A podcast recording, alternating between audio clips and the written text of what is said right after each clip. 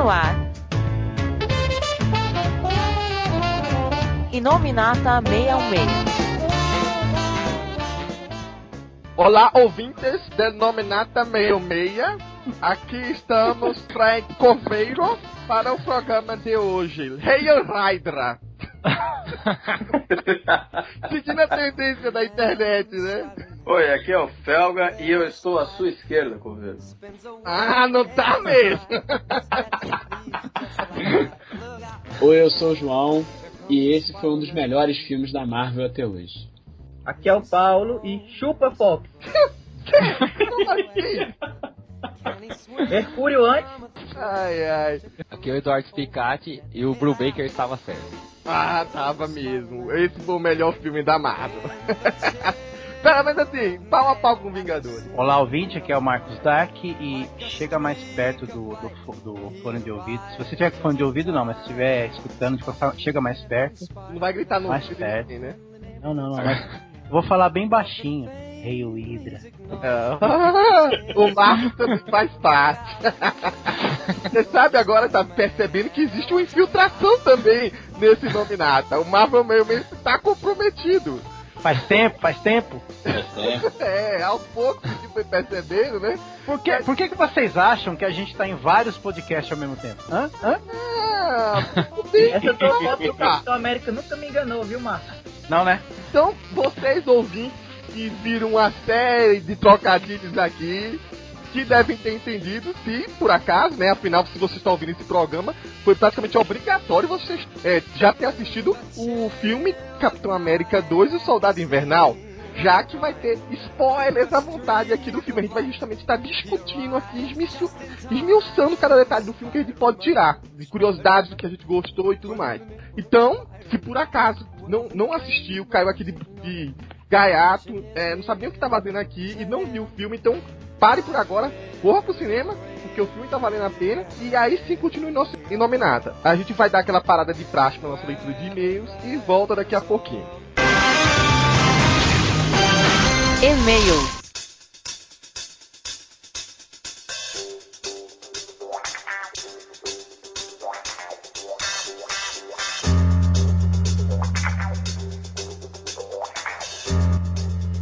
Olá pessoal, começamos aqui mais uma leitura de e-mails e dessa vez quem está aqui diretamente dos recônditos do Ceará, Paulo Arthur. Olá, tudo bem? Paulo, rapidinho, a gente tem podcast de filmes, sempre tem é, muito debate, muitos outros leitores também a gente convida para escutar, então vamos ler uns, uns e-mails rapidinhos aqui mesmo para dar tempo de falar tudo e não, não ficar gigantesco esse podcast. O primeiro que tem aqui é do Fabrício Eduardo, que é de São Roque, que é uma cidade aqui de São Paulo. Ele tá mandando uma sugestão de um podcast. Ele assim: Ei pessoal, tudo bem?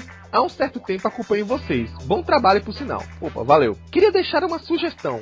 Vocês bem que poderiam fazer um podcast sobre Marvels. Aproveitar que ele está sendo relançado pela Salvat. Daí poderiam explicar todas as referências que a história faz. Por exemplo, ao primeiro Tocha Humana, quem são os outros invasores, como foi a história original no volume 3, que aborda a invasão de galáxia, etc, etc, etc. Bom, é isso e até mais. E aí, é, é, Paulo? Eu gostei da sugestão, porque é uma história muito boa. O problema é só que não ia dar pra falar tanta referência assim, porque Marvel é praticamente umas três décadas de cronologia da Marvel.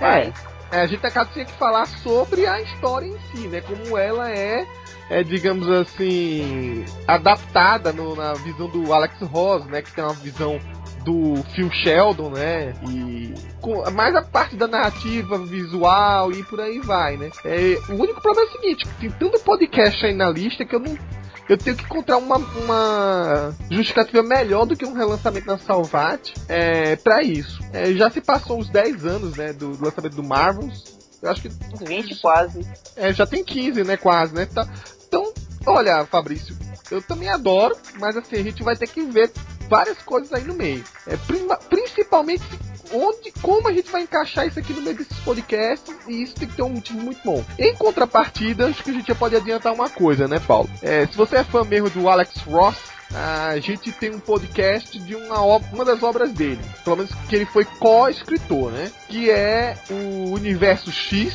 que é, desculpa, que é o Terra X, que consequentemente vem o Terra X e depois o Paraíso X, que ele escreveu junto com o Jim Kruger, que é um dos convidados do Fast Comics desse ano, por sinal, que é, vai estar tá lá na feira, no, no sábado tendo uma palestra, mas nos outros dias também autografando. E esse podcast aí a gente já ia fazer, independente do Kruger vir ou não, vale ressaltar, né? porque ele vai ser um podcast muito importante pro futuro aí da Marvel, né? O Paulo, que lê mais coisas aí lá dos Estados Unidos, sabe que tem um pouco de relaçãozinha aí com a futura fase que tá vindo aí, né, Paulo? Exatamente. É muito parecido com o que acontece na história. Bom, passando agora para mais um e-mail rapidinho esse, é do Robson Elias. E ele manda o seguinte, ele é de Araguari, eu só não sei que, que, de onde é essa cidade, só mandou a cidade e mandou o estado. Ele pede o seguinte, o título é Vingadores. Olá pessoal, poderia colocar ou incluir o Superman no filme dos Vingadores 2? É um ótimo personagem. Ponto. Pode, só que o nome dele vai ser chamado Sentry, ou então Gladiador, ou então Imperium. eu acho que eu tenho que dar duas uma, cara. Quando eu vejo esses e-mails, não só pra mandar eles pra gente, mas por vejo pela internet, em sites aí, ou o cara tá trolando, ou o cara tem noção nenhuma do que tá fazendo, não sabe de onde tá. Eu até entendo pedir o Homem-Aranha, os X-Men, mas o Superman, cara. Logo o Superman, cara. Bom, Bom, cara, é aquele negócio. O Bendis e o Hickman quiseram o Superman na equipe, né? Eles colocaram deles. é, só com alguns problemas mentais aí. Pois é.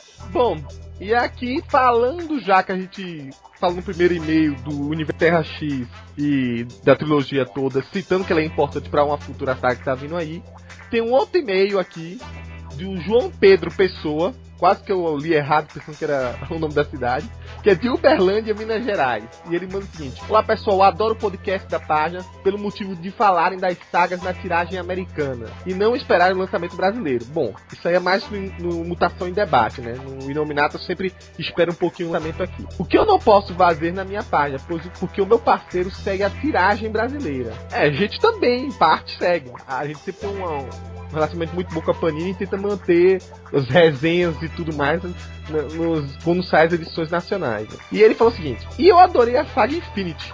E vocês ainda não fizeram um podcast sobre ela. Gostaria de participar até. Sou um dos donos do Clarim Diário. Caraca, velho, eu pensei que era o Jonathan Emerson. ah, não, ele explica assim. É, é, é, a página que é relativamente recente de quadrinhos. Ah, ele colocou aqui. É o blog clarimdiário.wordpress.com. É, eu sou o Stan e este aqui é um post meu também. Ele bota um post aí, eu vou vincular até para vocês. E ele aguarda ansiosamente a resposta. Abraços, Stan. Então, cara, é, mandou esse e-mail é, dezembro do ano passado, a gente não falou ainda. Porque o Bento não. É que geralmente faz essas podcasts que. sagas que acabaram de sair nos Estados Unidos. E não, não foi uma saga que relacionou-se com os X-Men, né? Por isso que ele não fez. Já o Inominata meio meia, realmente a gente só vai fazer quando isso chegar aqui. E isso só chega aqui depois que acaba a Era de Ultron. Então, lá pro meio do segundo semestre, a gente deve fazer essa saga. Já é uma coisa bacana, né? Que vai pegar um gancho aí com o filme dos Guardiões da Galáxia e tal. E aí sim a gente, a gente vai fazer. Agora você pediu para lembrar você que você quer participar, né? É, Paulo, você lembra a mim, tá? Quando chegar lá para setembro, outubro, você me lembra, que, me lembra que o João Pedro Pessoa pediu isso. Tá bom, vou lembrar. Mais algum Mas... comentário sobre o podcast? Infinity era muito bom, cara, essa história. Muito boa mesmo. É, é uma história do Hickman que você gosta. Não, eu gosto da história do Hickman. Não o que eu venha, não gosto... Não venha disfarçado, não. É, então tá, pessoal. Então a gente vai parar com esses três e-mails aqui. É, a gente até. E aí, é, pra quem tiver dúvidas, sugestões, bom, de sempre, né? Clica lá no link de contato ou manda um e-mail para inominata.marvel66.com. Então vamos agora começar a nossa discussão sobre que supostamente é um dos maiores filmes da Marvel Studios, um dos maiores filmes de super-heróis. Pelo menos desse ano, com certeza, começou bem, né? Então vamos É o Quarteto do Corno? ah, que pena.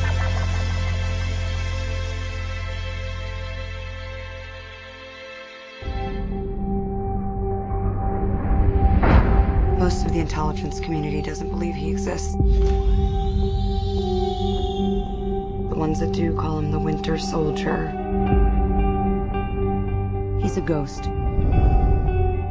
You'll never find him.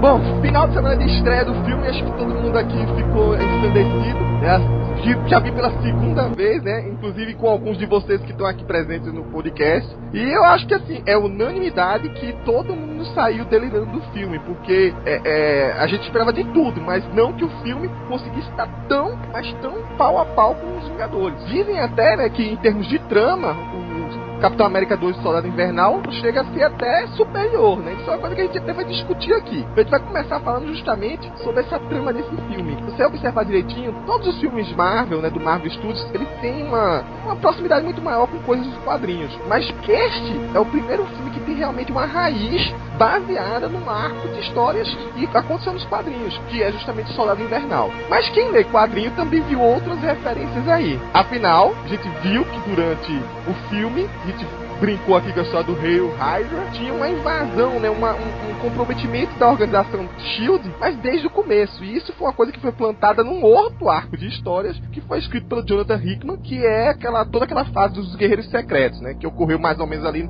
em meandros do Reinado Sombrio, né, pegou um pouco antes e um pouco depois. Então, baseado nisso e em outras coisas que também foram adaptadas, né, até para conseguir dar num, num filme, quero saber o seguinte: o que, é que vocês acharam dessa trama? Tem gente que é muito xiita que acha que qualquer mudança, sabe, desvia os olhos. Mas Vamos a opinião de vocês. Bom, eu, eu, eu não sou desses chiitas que acham que tem que ser exatamente igual o quadrinho. Eu achei que foi muito bem adaptado. Tipo, é lógico que teve algumas mudanças. Tipo, é, o, o Soldado Invernal ter sido criado pela Hydra e não pelos soviéticos e tal. Mas eu. E, e, oh, mas aí eu te passo um porém. A princípio, foi pelos soviéticos. Só que eu acho que havia infiltração da ida no, nos soviéticos. É mesmo?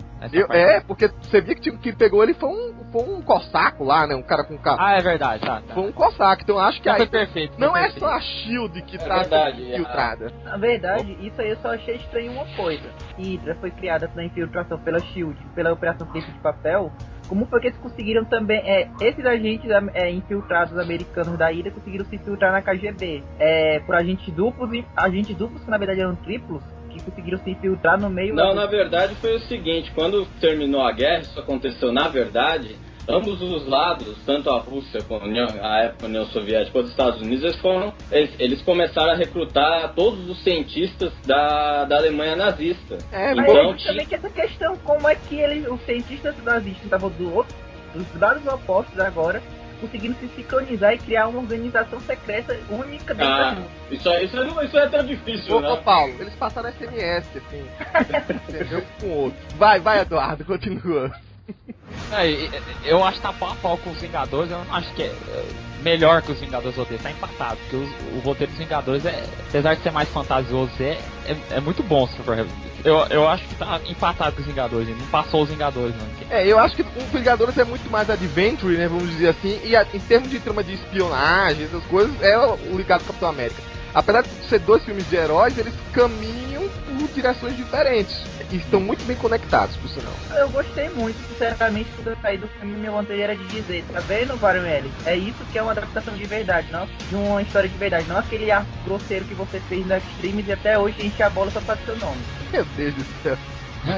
Sabe? Ah, porque Soldado Invernal, a história foi boa e a adaptação de jeito certo. Por mais que eu tenha achado, só esquisito que a Hydra tinha feito o cara ser, ser, se achar soviético, mas isso aí pode ser explicado mais na frente, assim, no terceiro a gente vai descobrir que na verdade o chefe máximo da Hydra é o Vladimir Putin, alguma coisa assim, e tá resolvido.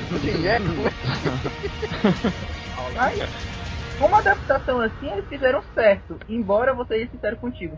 Por ter lido o arco do Soldado Invernal, eu passei até o final crente jurando que iam dar um jeito do Caveira Vermelha ser o Robert Redford. É, eu, eu, é. essa teoria é uma teoria que a gente foi desenvolvendo, inclusive tem um artigo aqui no, no site sobre isso. Mas assim, imagina também, assim, num filme que teve tanta ação, teve desenvolver tantos personagens, se de repente desse uma explosão em cabeça e descobrisse que também tem um Caveira Vermelha. Tal, talvez ficasse demais pra um segundo é, filme, né? Eu acho que no terceiro vai aparecer de algum jeito o Caveira é, Vermelha. De alguma maneira, os irmãos russos falaram que é o seguinte, o Capitão Me o Caveira Vermelha não morreu. Eles deixaram bem claro. Que eles falam assim, o que, é que vocês sabem da trama? Que eles vão escrever escrever também o 3, né?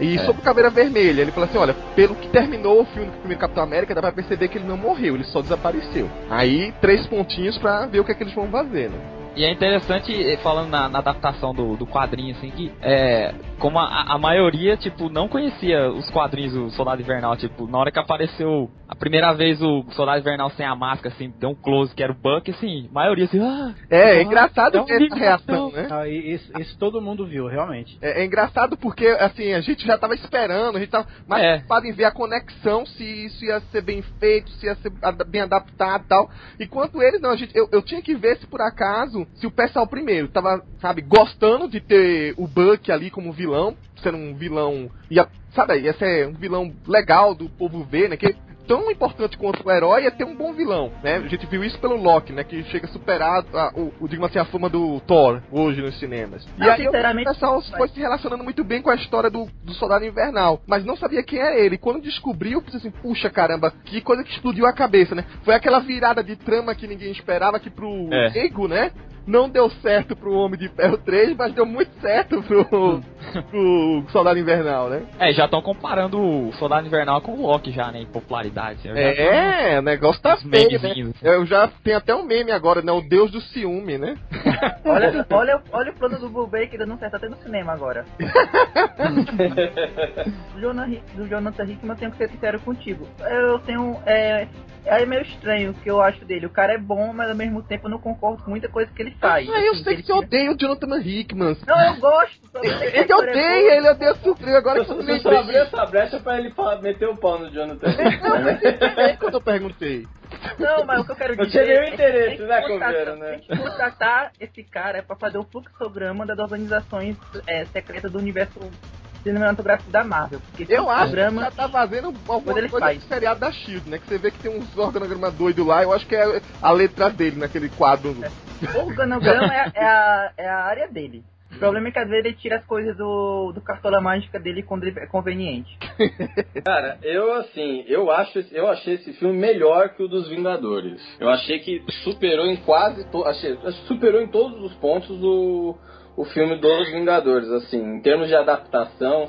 Eles conseguiram, acho que, pô, eles colocaram o universo Marvel em, em outro patamar, né? Eles conseguiram dar uma boa é, guinada tal. E, pô, a caracterização de todos os personagens, né? Viúva Negra, próprio Capitão América, uma participação maior do, do Nick Fury. O que mais? É, Falcão. Falcão, pô, o Falcão ficou muito bom. Assim, a gente sempre fica preocupado, principalmente com certos personagens da adaptação. Mas, pô, eles fizeram o, o melhor personagem possível, cara. Acho que foi muito bom. E assim, cara, o, o vilão, acho que assim, ainda bem que eles não colocaram o Caveira Vermelha no filme. Eu achei que ficou bem bacana é, esse foco, mas assim, o grande vilão não é nem os o grande vilão não é os personagens separados, é uma, a organização inteira. A, a, a- aquela coisa que a Hydra de corte uma cabeça e vem duas é justamente pra mostrar que não existe uma cabeça.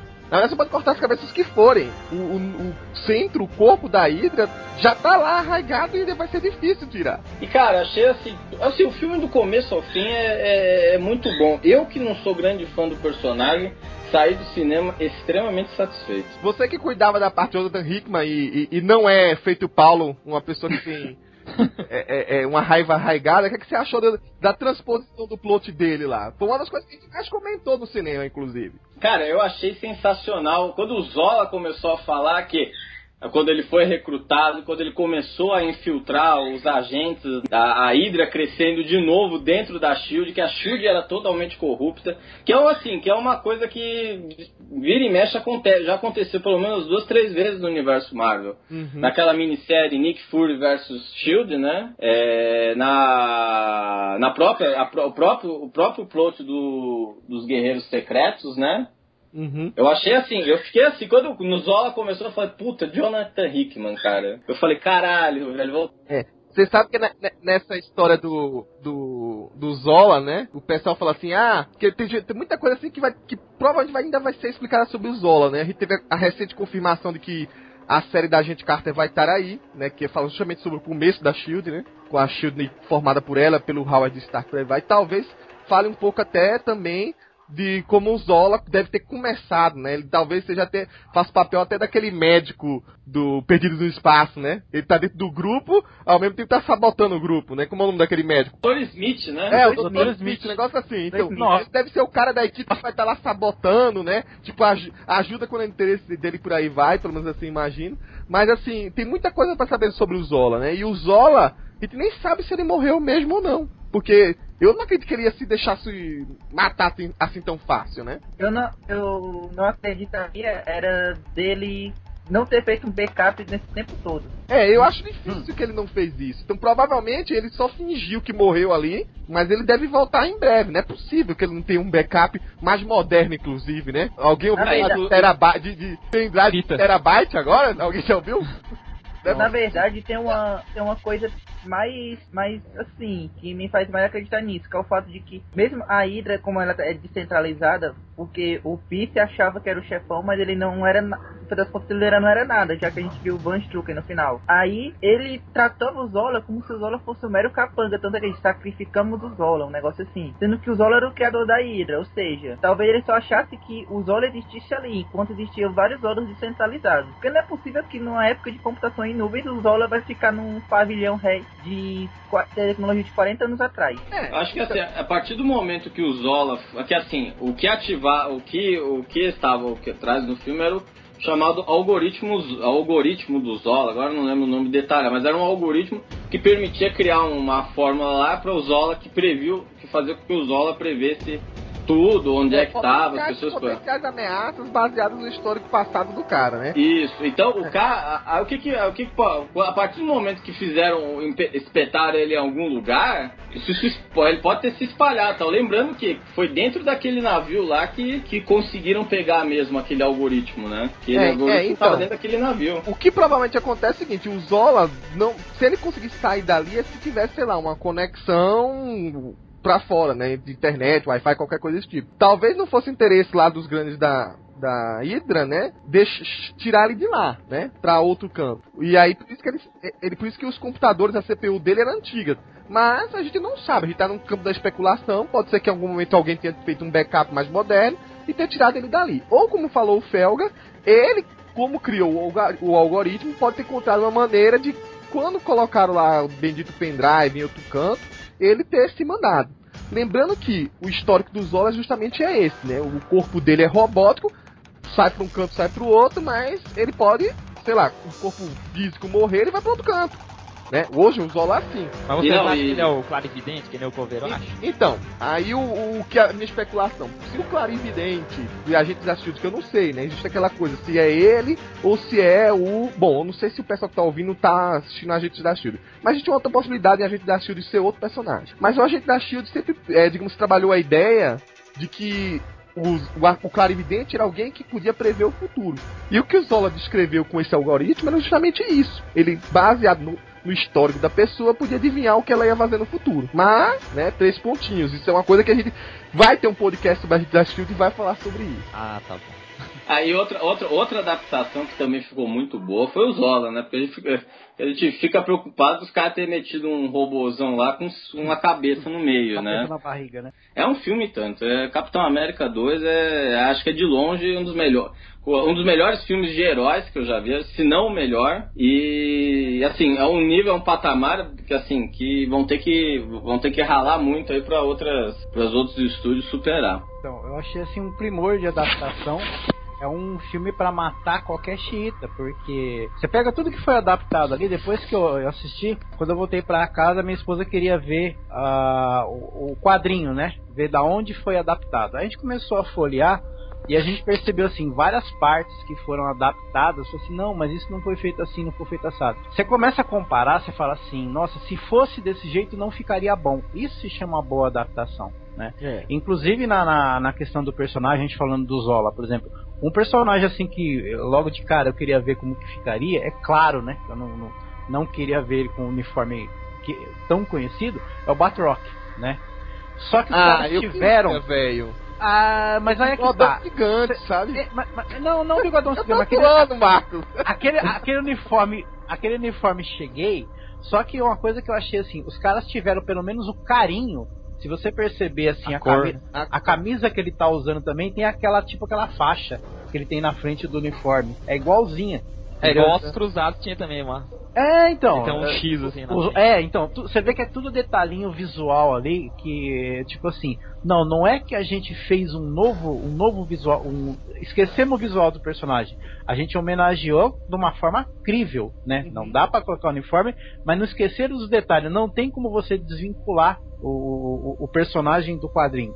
Negócio- e e as personalidades de cada um também, né? Assim, cada um mesmo, né? Cada personagem ali, você vê que é bem ninguém tá ali à toa, né? Ninguém, é- até os coadjuvantes estão ali, você vê que tá- são bem marcantes também. É, uma das coisas que também eu até chamei atenção na primeira resenha, isso eu já tinha visto desde que eu vi aqueles 10 minutos iniciais que a Disney promoveu, foi como mudou o estilo de luta. Ah, é, mudou não, como evoluiu o estilo de luta do Capitão América ao longo dos filmes. No primeiro filme, acho que ele lançou o escudo assim, do jeito que o Capitão usualmente lança, umas duas, três vezes. Até foi uma coisa que o diretor falou, né? Porque ele achava que não, sei lá, que não ficaria lógico, crível. O Vingadores também não teve assim essa ousadia, né? O Whedon também usou de uma certa maneira. Você pega esse filme, pega aquela, aquele- aqueles minutos iniciais que tem justamente a parte do bar, que ele invade.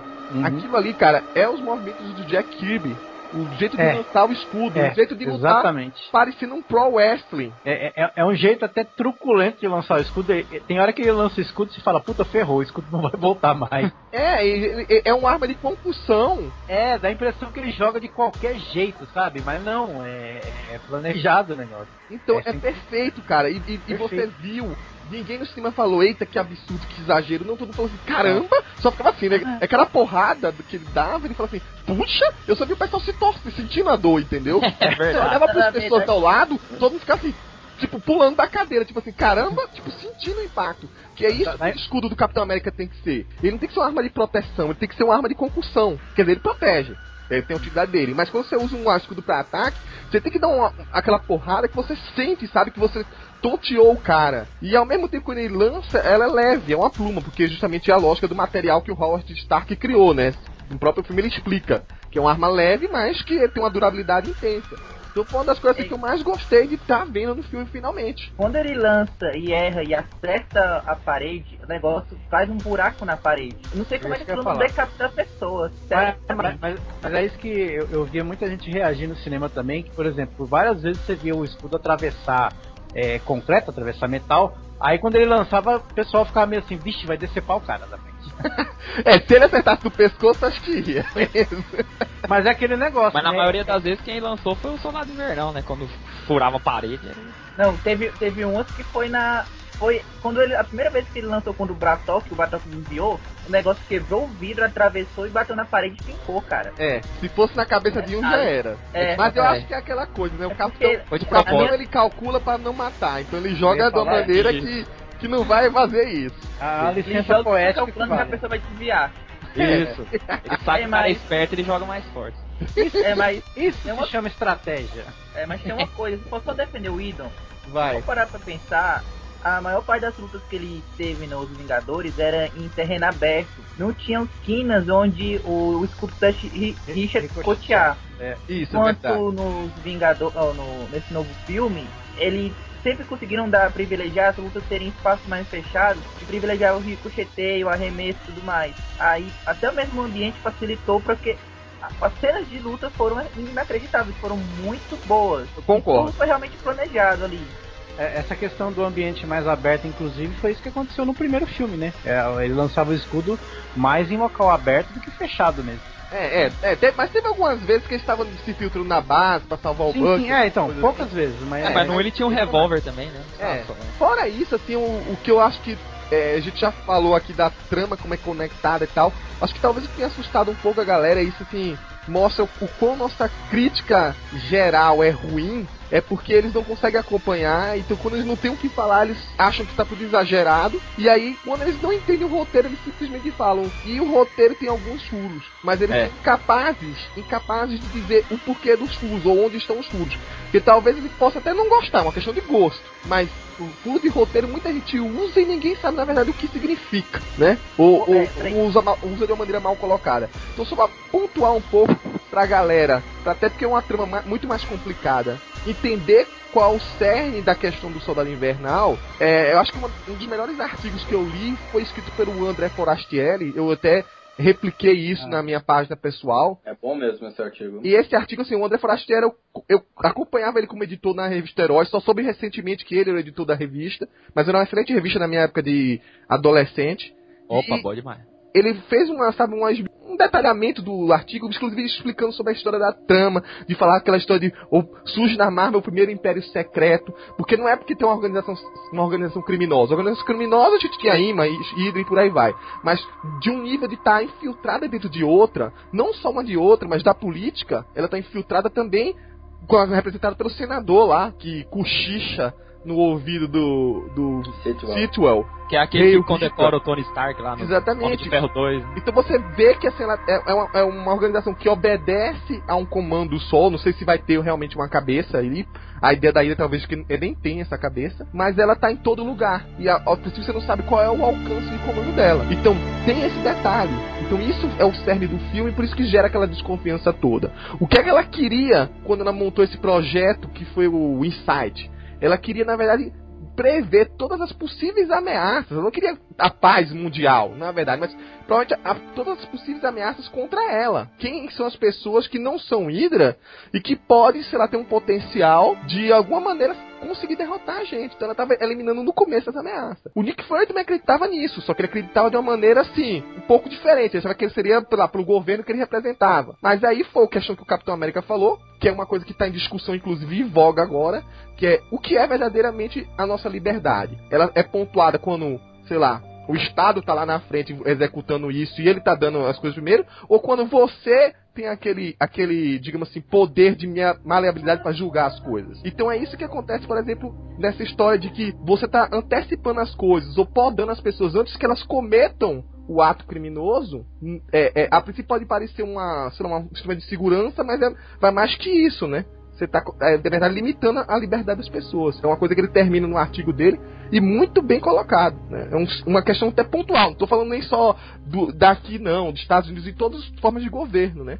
Quanto mais você dá aquele poder de ele estar tá, é, é, a vida da gente, prevendo o que a gente vai fazer, sabe? Em várias instâncias, não só é, particular, uma, eu, eu, trabalho com ciência, com genética, muitas vezes é, é, existia um projeto da pessoa começar a, sei lá, expor seu, seu material genético para empresas, por aí vai, para já prever se você tinha, sei lá, predisposições para doenças ou para ter problemas, para caras saber se te contratam ou não. Isso é outra coisa também que deve chamar atenção. E é isso mais ou menos que coloca ali, né? Tá podando a liberdade em fato de está invadindo sua privacidade. Inclusive, esse, esse artigo do. essa opinião do André Forrastieri, sabe o que me lembrou bastante? Uhum. Justamente o, o, discurso existente no Guerra Civil. Exatamente. É, é bem Tem muita gente, quando eu falei que, assim, que o roteiro lembrava um pouco de Guerreiros Secretos, outras pessoas fizeram referência à Guerra Civil, por exemplo. É, o é. J. Silvestre, no artigo dele, chamou essa atenção também. E o legal é que eles deixaram bem mais claro nesse filme é uma das características do, características do Steve Rogers, que é sempre, ao longo dos anos, eles mostram nos quadrinhos, é que, apesar dele usar o, uniforme com a bandeira dos Estados Unidos, sim, ele não é capaz do governo, né? Que aceita qualquer ordem e tal. Exatamente. Exatamente. Esse filme, então, relembra aquele arco, né, do capitão contra o governo dele. Se bem que o governo não estava ciente muito bem dos planos da Hydra, né? Mas o que acontece... A Hydra era o governo. É, ou, a, ou a, gente não sabe a extensão, né? Mas é, ele não, coloca, a né? Hydra né? era o governo. Na verdade, o que ali era uma batalha pelo controle do, da agência, né? Sim, que aí acabou. Final, isso, né? Aí depois no final eles falaram, não, não tem mais agência e vamos, vamos pra frente, né? Aí, mas a Hydra a gente não sabe até onde vai as conexões deles, né?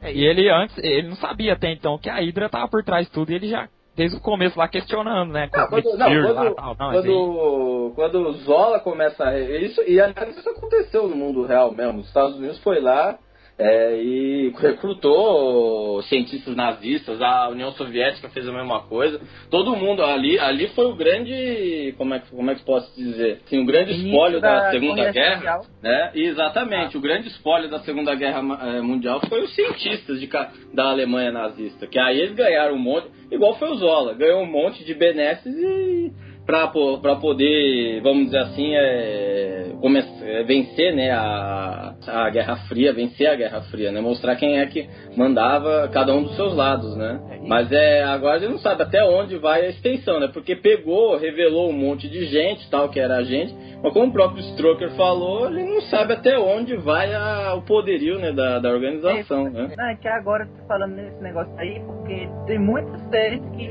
até utilizam isso, que eu foi falar agora da Operação Tipo de Papel, lembrei do que no Arquivo X, o início lá da conspiração é também nessa mesma época, que começou lá, se eu não me engano, eles comentam Uhum. um negócio desse. E agora eu estou com medo do, da NASA, por causa que o. Me toquei agora que o Von Braun é o Zola da vida real.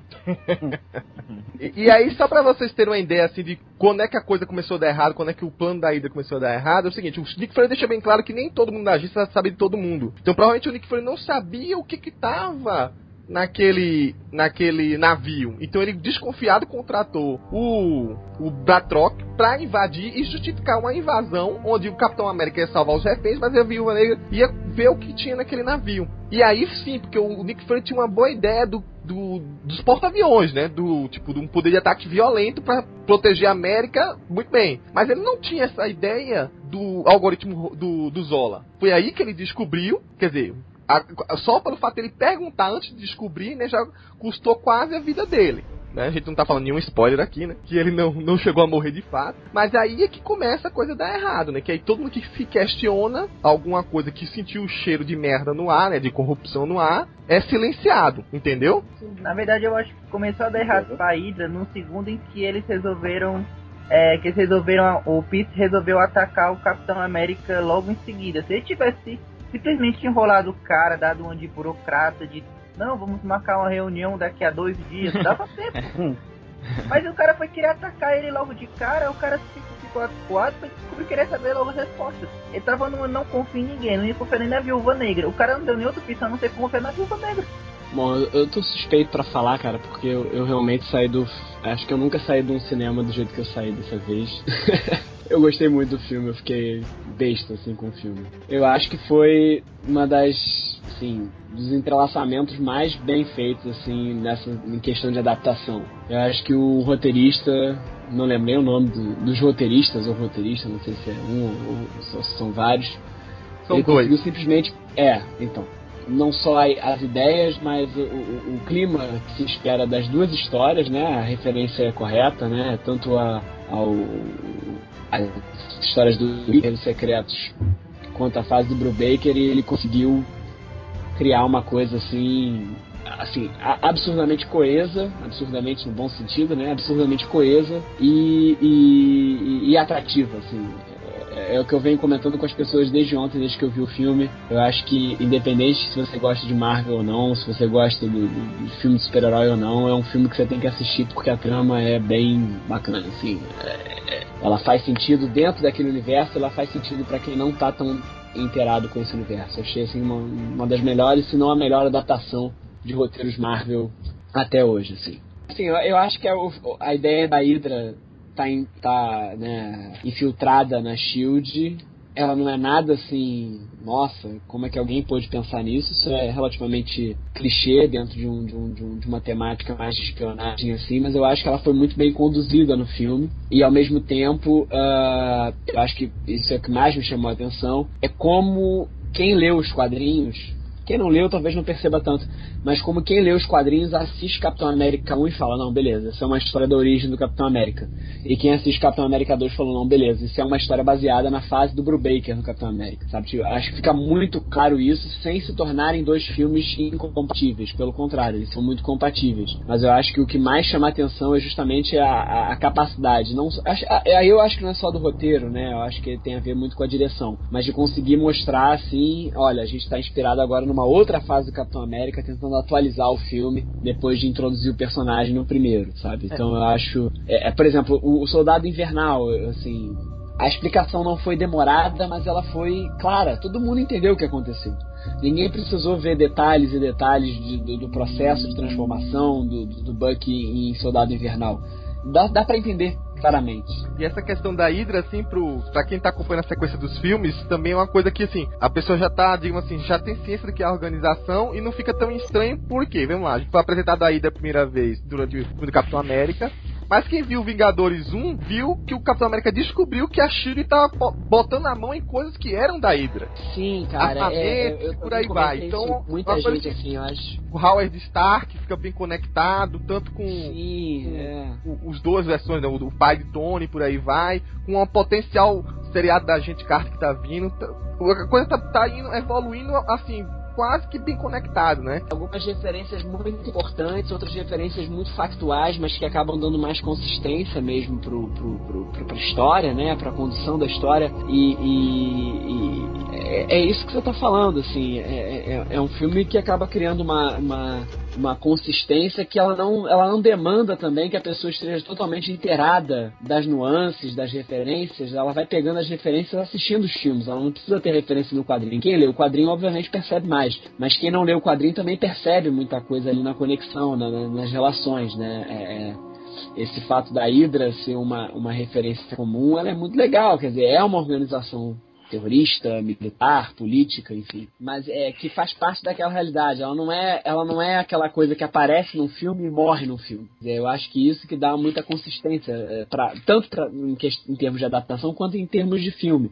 Uma coisa que eu comentei com muita gente, isso que você falou, algumas pessoas que eu pude conversar assim, sem espolhar as pessoas que não tinham visto o filme, é justamente isso. Quer dizer, o Capitão América, ele não, é, é, nesse filme é mais explícito, mas isso está denotado desde o primeiro filme, ele não é um patriota acerebrado. Muito pelo contrário, o patriotismo dele se dá justamente pela, pelo posicionamento contestador dele com relação a determinadas condutas. Eu acho que isso é, uma, é um mérito do, tanto do primeiro, mas principalmente do segundo filme, assim, que é impressionante. Ele não é um, um lunático obcecado por teorias da conspiração, mas ele também não é um, um crente, né, acrítico, imbecil em qualquer tipo de direção, tanto em relação aos valores que ele defende, quanto em relação a, a, a, ao patriotismo, aos valores do patriotismo em si né, a ideia da liberdade, da confiança, da amizade, ele coloca isso em questão o tempo todo. O filme coloca isso em questão o tempo todo. Pô, é muito legal sob esse ponto de vista, assim.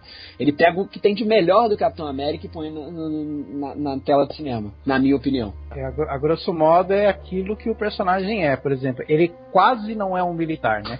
Ele não é Exatamente. é ele não é. é um patriota pra nação, ele é um patriota pro povo, acima de tudo. É, pra ideologia americana. É, ele defende de ideias, exatamente. Ele não, ele não defende uma. Ele não defende essas coisas, é, essas questões em termos institucionais. Ele defende aquilo que ele acredita que é, que é, que é, que é Ele, inclusive, fala isso no filme, né? É porque ele, ele, ele não é o, o, militar clássico, porque se você olhar a origem mesmo dele, ele era um exatamente. moleque que nunca conseguiu entrar. Ele aspirava aquilo tudo pela tela do cinema, então toda a ideologia dele é realmente platônica. É, e aí ele foi de repente chamado para cair num projeto que de repente deu os poderes supremos para ele e aí é, ele foi digamos assim criado talvez até inocentemente por uma realidade que não seria a realidade crua do exército ele é um americano corpo estranho ele é um corpo estranho em um ambiente em que normalmente a ideia é seguir ordens. Tanto é. que isso é muito enfatizado no filme. É, é, tanto que ele é averso no primeiro filme assim ele não ele não consegue se dar muito bem com os outros militares. O primeiro vem ele como um fantoche do exército americano porque só tá lá de enfeite, por aí vai. E aí, quando ele se tornar algo mais, aí, sabe, um verdadeiro líder, o pessoal já vê ele com uma escala muito mais acima, né? inclusive, sob esse ponto de vista, ele é muito parecido com, com, com o Nick Fury. Uhum. Ele é muito parecido com o Nick Fury em relação a isso. Que o Nick Fury, de uma maneira diferente, ele faz o que ele acha que é certo da maneira que ele acha que é a melhor maneira de ser feita. Passando pelas vias legais ou passando pelas vias ilegais. E agora que vocês falaram isso, faz mais sentido aquela parte no primeiro filme, porque vou parar pra pensar, ele não, ele não enfrentou a primeira, a, a, a segunda guerra convencional com os outros soldados. Ele enfrentou, por assim dizer, uma segunda guerra paralela diretamente contra a Hydra com soldados que eram tinham uma personalidade parecida com a dele, que era o Buck e o pessoal do Comando Selvagem. Ou seja, ele realmente foi é, é, um corpo estranho porque ele, mesmo na Segunda Guerra, ele não conviveu com soldados em si, não participou daquele mesmo tipo de batalhas que eles tiveram que participar. É, e quando ele, ele não... participava lá, ele, é, digamos assim, tinha uma outra perspectiva, né? Não era a perspectiva do soldado raso que tá correndo risco como qualquer humano de morrer e às vezes tomar decisões que não sejam tão patrióticas, né? Não, é, não chega a ser o, o, heroísmo, né? O soldado comum, a gente tem aquela ideia de herói, mas ele não é o mesmo heroísmo de um personagem de quadrinhos. Assim. Looks like you giving orders now, Captain.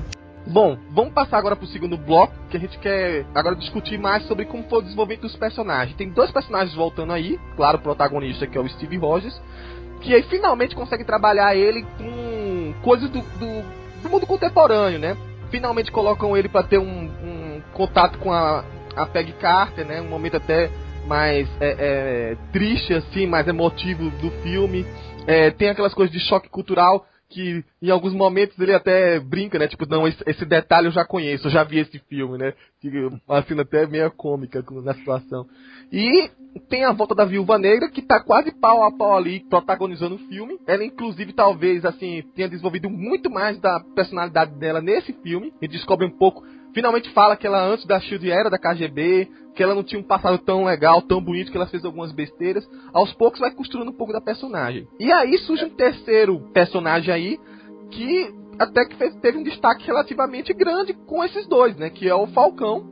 Inclusive esse aqui foi uma das coisas que mais me surpreendeu, porque assim, a gente sempre imagina, pô, um cara com asa, será que vai pegar bem isso no filme ou não? No, no, no, trailer me tranquilizou um pouco, mas no filme me surpreendeu pra burro. Sabe, as cenas de ação do Falcão, sabe, dele correr, às vezes recolher as asas, dar um giro para se desviar. Cara, ficou impressionante. Eu fiquei talvez mais é, animado. talvez pra... seja uma dinâmica que nem a gente que lê quadrinho tem imaginado é, que, que, envolve cara, o Falcão, é. né? Foi a é, melhor coisa que fizeram com o Falcão foi dar essa estrutura para ele, assim, eu fiquei abismado. Enfim, falando sobre esses três personagens, como é que... Bom, primeiro que a gente descobriu que a viúva nasceu em 84, né?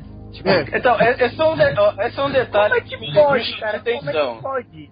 Mas eu acho que lá deve ser um dado falso, né? É a KGB acabou, oficialmente? 91. Então, é. Mas a KGB... Mas será que lá não é... Cara, bebê de Aquilo lá deve ser um dado falso, depois eles vão... É, um talvez até... Vão mostrar que ela é velhona, tá? Vai, escolhe, escala aí, Eduardo. Isso, isso foi o furo de roteiro. Ou então foi um plano muito bem feito. Não, é ela que é um tá plano, viu? pequenininha lá, cara. Lembrando que ela é, é uma espiã, né? É, não, é, é, em 84 ela já tava daquele jeito já, né? Então é. Nasceu pronta. É, não, então eu vi isso e falei, porra, mas 84 a KGB virou GRU, não sei quando, virou na década de 90. 80 ela era, ela era ativa, assim. Não, não, não é nada desconectado com a realidade, não. Eu acho que se, se tivesse também, eles não fariam essa referência explicitamente, assim. Cara, eu só, eu só quero entender uma coisa. Ela foi ou não colega do Vladimir Putin em alguma missão? Isso é importante. Do Vladimir Putin, ele também é da KGB. Ah, Quem? ah tá. Agora, vai, Eduardo.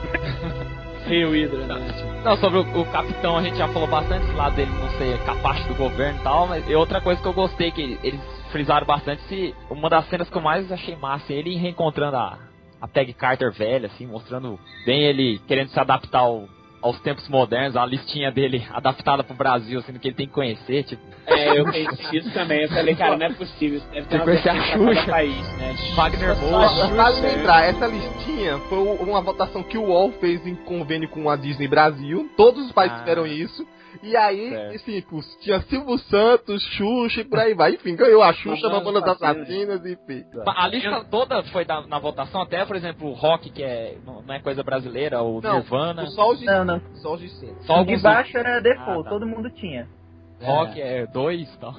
O, o, o Falcão, o Falcão, achei, eu achei que ficou. Eles pegaram a principal característica dele, que ele. Ele é, um, ele é aquele parceiro não só parceiro em luta, ele é um amigo mesmo, assim. Tipo, ali no fim, principalmente, mostrou que ele ficou amigo mesmo do Steve Rogers. Assim. Sim. Ele vai continuar lado dele, independente de. Isso aí vai ser. Vai ficar massa no 3, vai se explorar mais isso. Eu achei que ficou muito massa, Falcão. Ele é mais que um amigo, ele é um humano. É, ele é um Ele é o Kuririn do Goku Capitão América, né? É o quê? Ele é o Kuririn do Goku Capitão América. Ah, tá. Só referência a mangá. É aquele, é aquele melhor amigo que não é tão forte quanto o cara, mas vai pra mesma briga do cara. É pelo menos não rec... Só pra saber Pelo... que eu sei alguma coisa de, de mangá, Kuririn é aquele carequinha do Dragon Ball Z, né? É. Ah, Exatamente. Alguma coisa não sei. Falando do Falcão aí, é um ótimo exemplo lá que eu tinha falado do de como uma adaptação, o que dá certo no quadrinho e o que dá certo no cinema, né? Realmente, a gente quando lê o quadrinho assim, você tem uma outra imagem do que é o Falcão que não daria certo ali e dá um certo receio de como ficaria ali você nem percebe. Você fala assim, pô, o cara tá com asa, tá, e daí? Entendeu? É, assim, ele voa e recolhe, e você fala assim, não, perfeito, tá perfeito. Ninguém falou assim, poxa, que forçado. Não, Dá a impressão que existe aquela asa de verdade hoje. Não mesmo. duvido nada que alguém tenha aquela Não, ideia depois do futuro. É, Eu não duvido que já tiveram a ideia.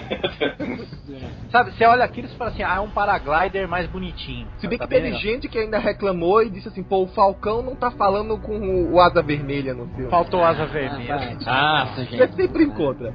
Eu senti falta da galinha, mas pelo amor de Deus. É, mas não ia. Não, não dá. Não dá. Não, cara, não ia ser legal.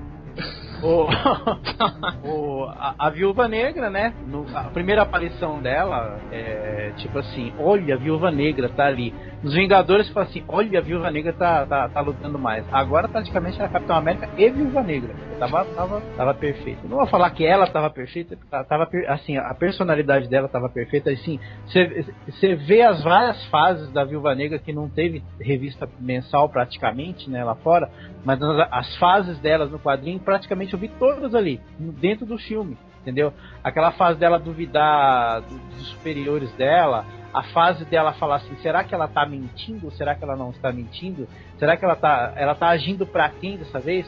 A fase que ela tá de saco cheio de trabalhar e aquela, ela quer se aproximar, quer ser mais amiga, porque afinal de contas ela é humana, eu vi tudo isso ali. Ó, você viu até a fase amiga colorida, só que não tinha o Matt, o Matt Murdock, cara. Ah, mas ela é amiga de colorido de todo mundo, né? É, até aí. Minha, esposa perguntou assim, pô, mas ela não é namorada do Capitão América? Eu falei assim, vem cá, querida, vou pôr em ordem alfabética quem que ela já catou no universo Marvel. É, Falei a mesma coisa minha namorada. isso aí. Meu, é, é, é- Fiz a lista pra ela. a, a bicha é pegadora. A bicha é pegadora. É, a- é, é, é a viúva negra quem vai trazer os outros personagens da Marvel que estão em os outros estúdios pra Marvel. Porque ela vai catar numa hora ou outra. Meu Deus. Pô, é, bom, do Steve a gente já falou bastante, eu realmente concordo. É, é pegar aquela parte que ele representa a ideia do sonho americano, né? Ou então a melhor parte do sonho americano, né? Inclusive no próprio filme ele fica perdido, é, porque ele não encontra mais aquilo que tinha, né, em 1940, né? Que era a O preto no branco. É o preto no branco. Ali, ali, era, ali as coisas eram bem mais complexas, bem mais tons de cinza e a coisa era bem mais problemática, né? Quando você achava que tava, tava fazendo certo, na verdade você estava trabalhando pro, pro, pro inimigo, né? É, foi uma E- preocupação da viúva também, né? É, exatamente. E a, e a própria, assim, aí os outros. O, o Falcão, cara, eu, eu imaginei que eles iam pegar e fazer um negócio mais próximo do, do universo Ultimate, né? Mas, a- assim, pegaram, acho que o melhor do, da- dos dois é. das duas realidades, né? Pegaram o visual, o jeitão, né? Da, das asas do universo Ultimate pegaram a personalidade e tal do, do universo 616. Eu achei assim, eu achei que Falcão foi um dos melhores personagens, uma das melhores edições. Eu acho que, cara, ali realmente é uma. Se ele, se ele- é uma pena se ele não tiver nos Vingadores, porque ele seria, assim, uma das melhores edições. Não, é uma pena mesmo. Eu queria que ele tivesse. E assim, se o Tony Stark fizesse ainda o conserto da asa dele, ainda vazia vermelha pra ficar igual que no personagem dos quadrinhos. Tava uma cromada lá, que nem uma armadura. Falando no Tony Stark, é engraçado que é tipo, a gente tá acostumado a ler, a gente tem o gibi dos Vingadores, mas tem o Capitão, o gibi do, outras histórias do Capitão sozinho, o Homem de Ferro. Aí, tipo, uns dois amigos já, pô, aquele monte de, de aeroporto aviões lá, aquele problemão, por que que não apareceu o Homem de Ferro lá e acabou, tipo, a pessoa ainda fica nesse, É. aquele monte de heróis e só o Capitão lutando sozinho e, lá. e- Assim, eles não tinham como recorrer por, por exemplo, o Tony Stark devia estar em Nova York, o Bruce Banner devia estar com ele, o Thor tava em Asgard, o o Gavião Arqueiro devia na ter terra, cara. Tava na Terra, ah, foi mal. É, tava na Terra. Tá pegando lá a Mas Jane seja lá. como for, eles não foram muito longe de Washington. E eles não podiam se dar o luxo de sair telefonando ainda mais pra Tony Stark, pra Thor, pra pessoas que estariam grampeadas até o último fio de cabelo. Eles tinham que confiar realmente. Ele não dava pra confiar em ninguém, né? Pois é, não tinham como. Eles podiam até confiar nos Vingadores, mas não tinham como entrar em contato com eles, porque não podiam chegar até lá a tempo. O Falcão, eles tiveram como confiar, porque ele estava na cidade na hora e era um cara totalmente inesper- inesperado. Tipo, ninguém ali estava contando, ah, não, eles são amigos de longa data, por aí vai, porque eles tinham acabado de se conhecer. O- Aliás, acho que essa foi a grande vantagem, né? Porque se tivesse há muito tempo juntos, acho que talvez ia gerar, sabe? Aí ficou- Porque assim, teve uma hora no filme que se falou. Eu achei assim, como eu não acompanhei tanto os coisas e tal, eu achei que até iam recorrer a um expediente que o Mark Miller fez, o Neil Gaiman fez, que ia colocar a Viúva Negra como uma traíra. Mas aí é queimar a personagem.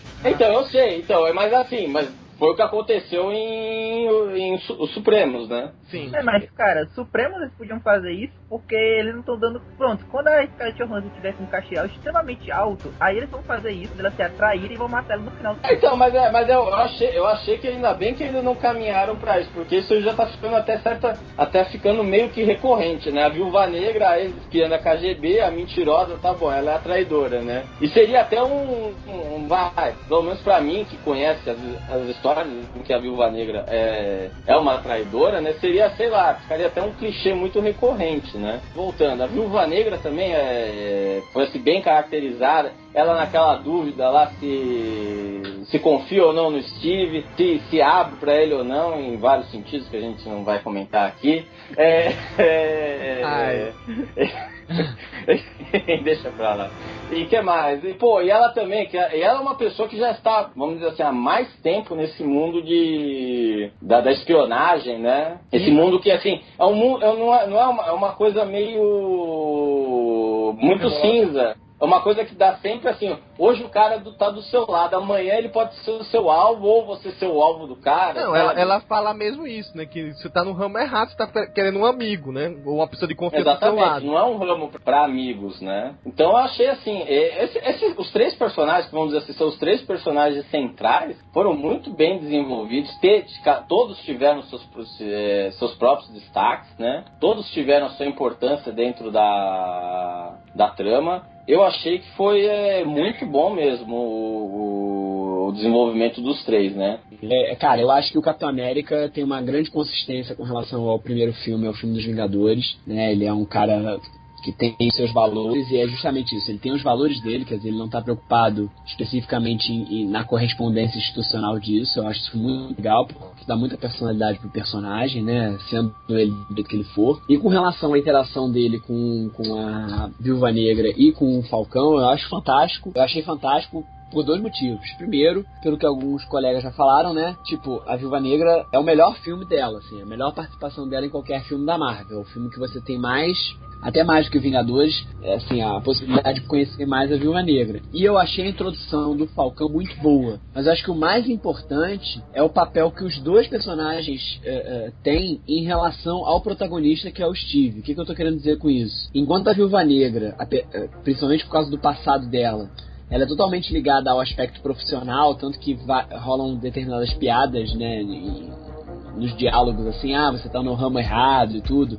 Quer dizer, ela leva aquilo como um, um lugar em que tá todo mundo pronto para dar facada nas costas de todo mundo, em que ninguém pode confiar em ninguém. E o Steve acaba tendo que aprender a, a, a lidar com o universo dessa maneira, né? Com o mundo que funciona dessa maneira. O Falcão funciona como o extremo oposto. O Falcão é o cara que cria uma, uma, uma intimidade muito rápida, intimidade que eu digo assim, né? Uma, uma, uma identidade muito rápida com o Steve, justamente por ele exaltar o lado humano. Eu acho que o legal do filme é porque eles pegam dois personagens muito diferentes em relação a, essa, a esse ambiente, que é a Viúva Negra e o Falcão. Isso não necessariamente corresponde ao cinema, ao, a, aos quadrinhos, mas isso não importa, na verdade. E eles acabam criando um, um equilíbrio pro Steve, quer dizer, ele tem o aspecto da Viúva Negra e tem o aspecto do Falcão que são maneiras diferentes de abordar a mesma situação que eles estão vivendo. O Falcão não vira uma coisa tão impessoal como é a, a Viúva Negra, mas em alguns momentos o, é preciso ser impessoal como a Viúva Negra é. Então eu acho muito legal porque os dois personagens, os dois protagonistas dão equilíbrio pro Steve Rogers. Quer dizer, é, dão segurança para ele ao mesmo tempo que desafiam ele a ser alguma coisa que ele não tá acostumado a ser. E com relação à adaptação do Falcão, é, é uma besteira sem tamanho as pessoas reclamarem da roupa, que não tá de vermelho e branco, tipo, pelo amor de Deus, né? Tipo, como você falou, Coveiro. Ó, se ele viesse vermelho e branco, eu não ia reclamar. E como você falou, não é um absurdo que é introduzido de repente no filme. Não, você fala assim, tudo bem, beleza, esse tipo de equipamento é possível. Só defendendo aí o visual, o visual dos quadr... do, do Falcon é dos quadrinhos, só que ele é idêntico ao Ultimate. É. Sim, sim, bem mas idêntico. as reclamações é que as pessoas queriam igual ao 616, ao meio meio. Né? A minha reclamação é que o visual foi ideia do Barry Ellis. Ah, tá. Eu só vi as mulheres reclamarem da participação da Viúva Negra. E a maioria delas falaram assim? que não gostou da chapinha do cabelo dela. Ah, é, não, é, é, é, eu, eu estou falando a verdade, é sério. Eu vi comentário, gente, a Viúva Negra não está legal, odiei o cabelo dela. Não, na verdade, ah. eu ouvi muito isso da mulherada antes do filme estrear. Sim, mas antes, Ai, aquele cabelo horrível, não sei o quê. Pô, sabe onde foi que eu vi isso aí também? Colecionadores da Hot Toys sobre o, o action figure da Viúva Negra, falando ah, disso. Tá bom. Exatamente a mesma tá coisa. Avaliar o filme que é bom nada, né? Não, mas eu tava comentando com a minha esposa aqui que realmente eu tava percebendo o cabelo dela. Eu, tava, eu olhei muito pro cabelo dela, sabe? Só. Eu juro. Sua esposa viu o filme com você, Marco. Claro! tá bom. Por favor, não, não, não, não tornemos esse podcast em algo chauvinista, machista, pelo amor de Deus. You told me not to trust anyone. Então, passemos pro terceiro bloco agora, é, que é justamente falando pro lado oposto aí. Falamos dos personagens protagonistas e vamos passar agora pro personagem que leva o título, né?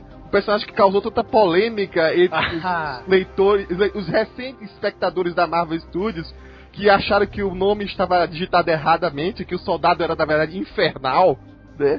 Eu sei de onde tiraram isso. Enfim, que é o, a volta do Buck, né? Que agora não é segredo para ninguém, nem, nem quem era para leitor de quadrinhos, nem que não era. Mas assim, uma coisa que eu sempre fiquei preocupado com a história do, do Buck é que ele tinha que ter, ter sido introduzido tão bem como foi nos quadrinhos. Porque nos quadrinhos qualquer coisa que você traz o personagem dos mortos, o pessoal olha, olha enviesado, né? Pô, de novo trazer tal.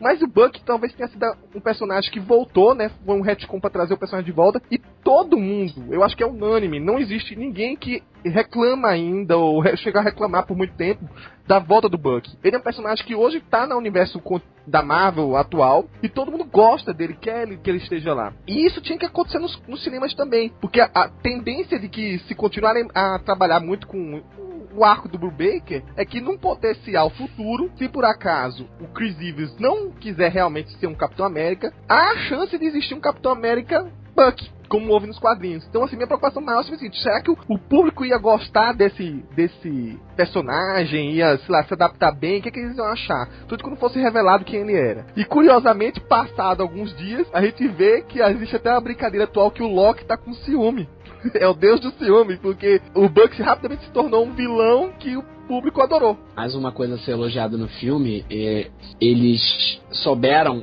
simplificar o que não era simples. É, essa reintrodução do Buck é um, um, um, extremamente complexo, tanto que o Brubaker nas revistas demorou bastante tempo para, né, trazendo aos poucos essa ideia e tudo mais. E eles conseguiram introduzir de uma maneira coerente, até com relação às, às histórias na revista, sem precisar tomar um tempo absurdo do filme, ou digamos assim, vou usar uma expressão né, inventada aqui.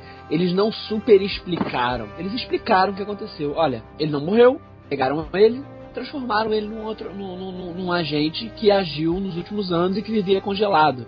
Me impressionou particularmente como eles conseguiram uh, uh, uh, sintetizar essa, essa referência, né, essa explicação relativa ao, ao, ao Soldado Invernal em, em, em, pedaços dispersos dentro do filme. Tipo, dá para entender o que aconteceu.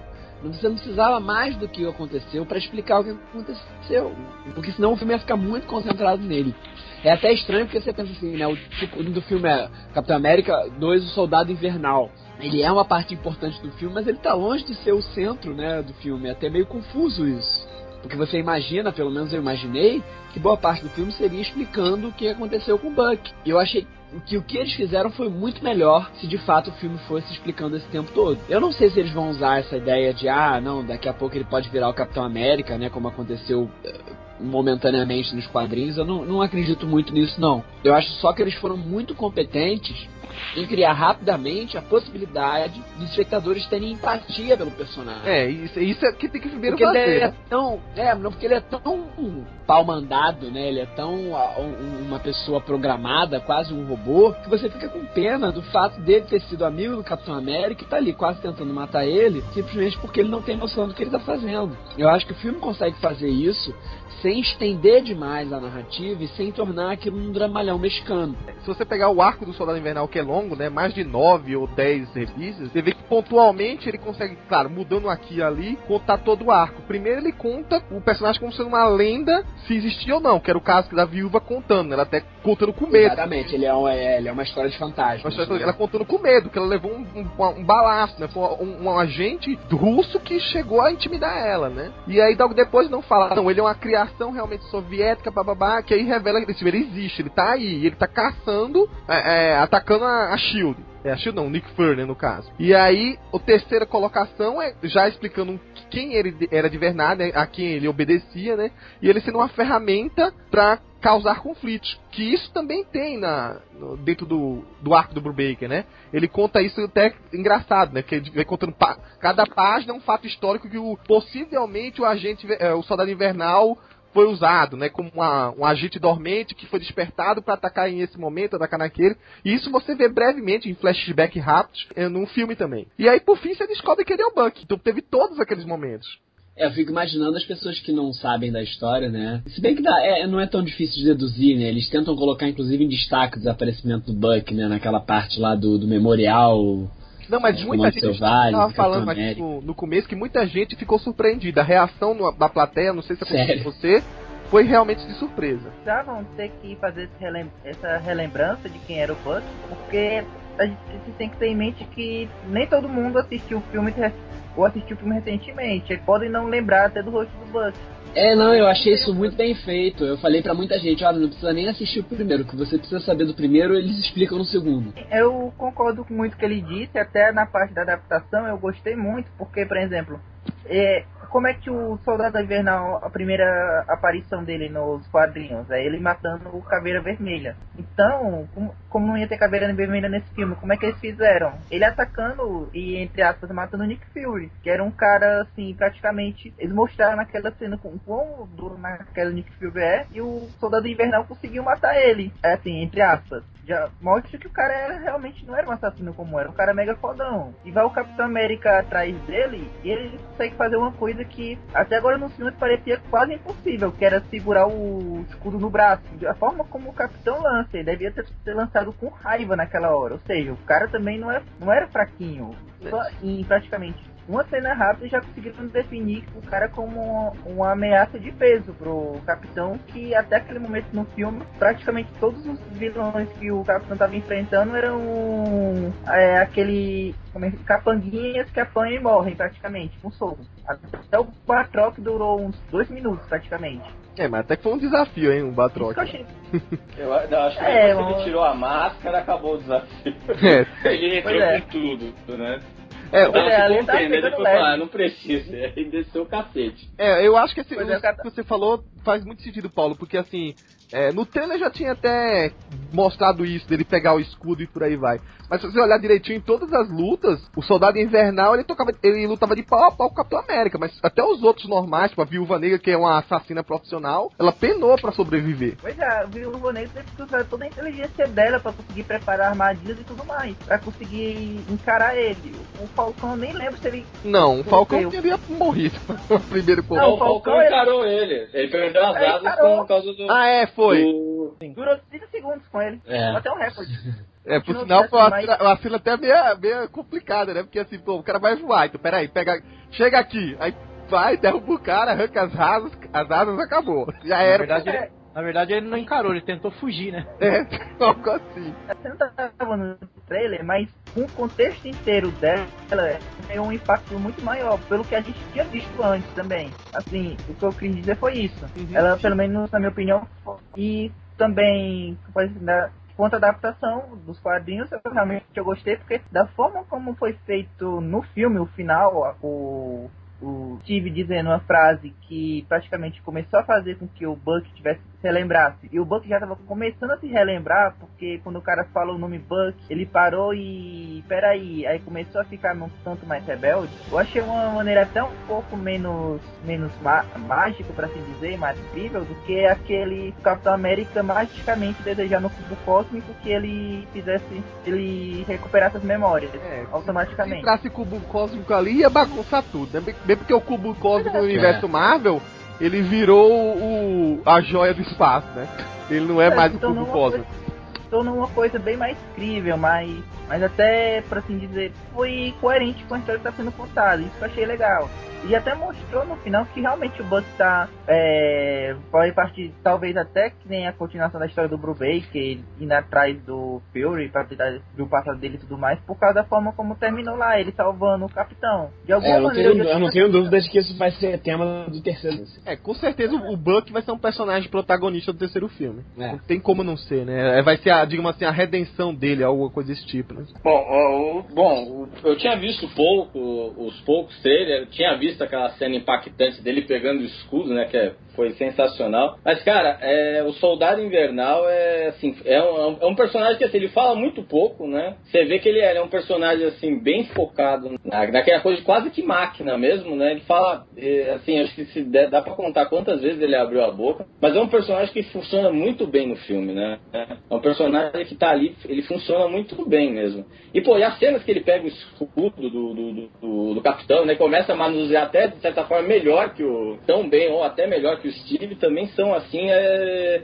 muito boas, né? Então, assim, é um personagem que funciona muito bem, assim. Eu achei que a adaptação, a forma de explicar dele foi, foi tão boa quanto foi nos quadrinhos. E, assim, de certa forma, foi, foi até melhor porque em poucos minutos, né? O, a, a plateia, de modo geral, todo mundo já sabia, né? Quem era o Soldado Invernal, né? Outra coisa que eu lembrei também é o seguinte, né? Eu nunca imaginei como seria o braço do Buck nos quadrinhos, porque a gente já vê prótese de braço de ferro em tudo quanto é lugar, né? A Misty Knight usa, o Cable usa, por aí vai. Mas no filme eles deram, sabe, uma, uma, uma direção diferente pro braço, aquela coisa de ele é, forçar ainda mais, a fazer um barulho esquisito, meio que remodelar o braço quando vai girar para lá e para cá. Isso aí ficou uma coisa interessante de ver no filme. É, uma falando sobre essa reação do público aí quando revelou a identidade dele. Coisa que muita gente relatou, inclusive na sessão que eu participei, eu vi muita gente fazendo isso também. Teve quem falasse que falava assim: ah, não, mas o pessoal reagiu porque lembrou que lá no comecinho mostrou a foto dele.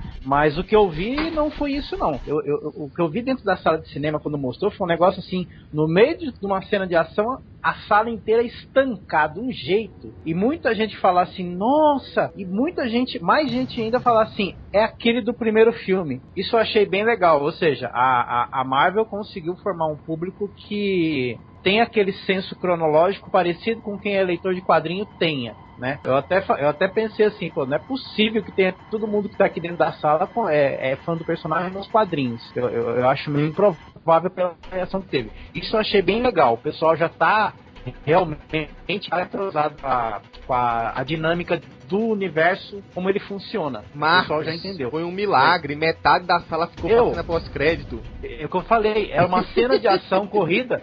Eu estanquei assim, eu olhei em volta, falei, caramba, assim, ou tô no meio de uma gibiteca e agora que eu percebi, ou, ou, a coisa tá funcionando mesmo, né? Outra coisa interessante que eu achei é o peso do personagem como vilão como foi um personagem, um vilão de peso no filme, né? Porque, tipo assim, Capitão América tem uma nave apontando uma, uma super metralhadora para ele. Aí o pessoal, nossa, ah, mas tudo bem, ele escapa. Capitão América tá caindo não sei de onde. Ah, mas nossa, ele tá caindo, tudo bem. Quando aparece o Soldado Invernal, todo mundo falou, puta, ferrou. Agora, como é que ele vai sair? Meu Deus do céu, o Soldado Invernal, não sei o que. Ele pôs medo, sabe? Cara. Ele pôs medo.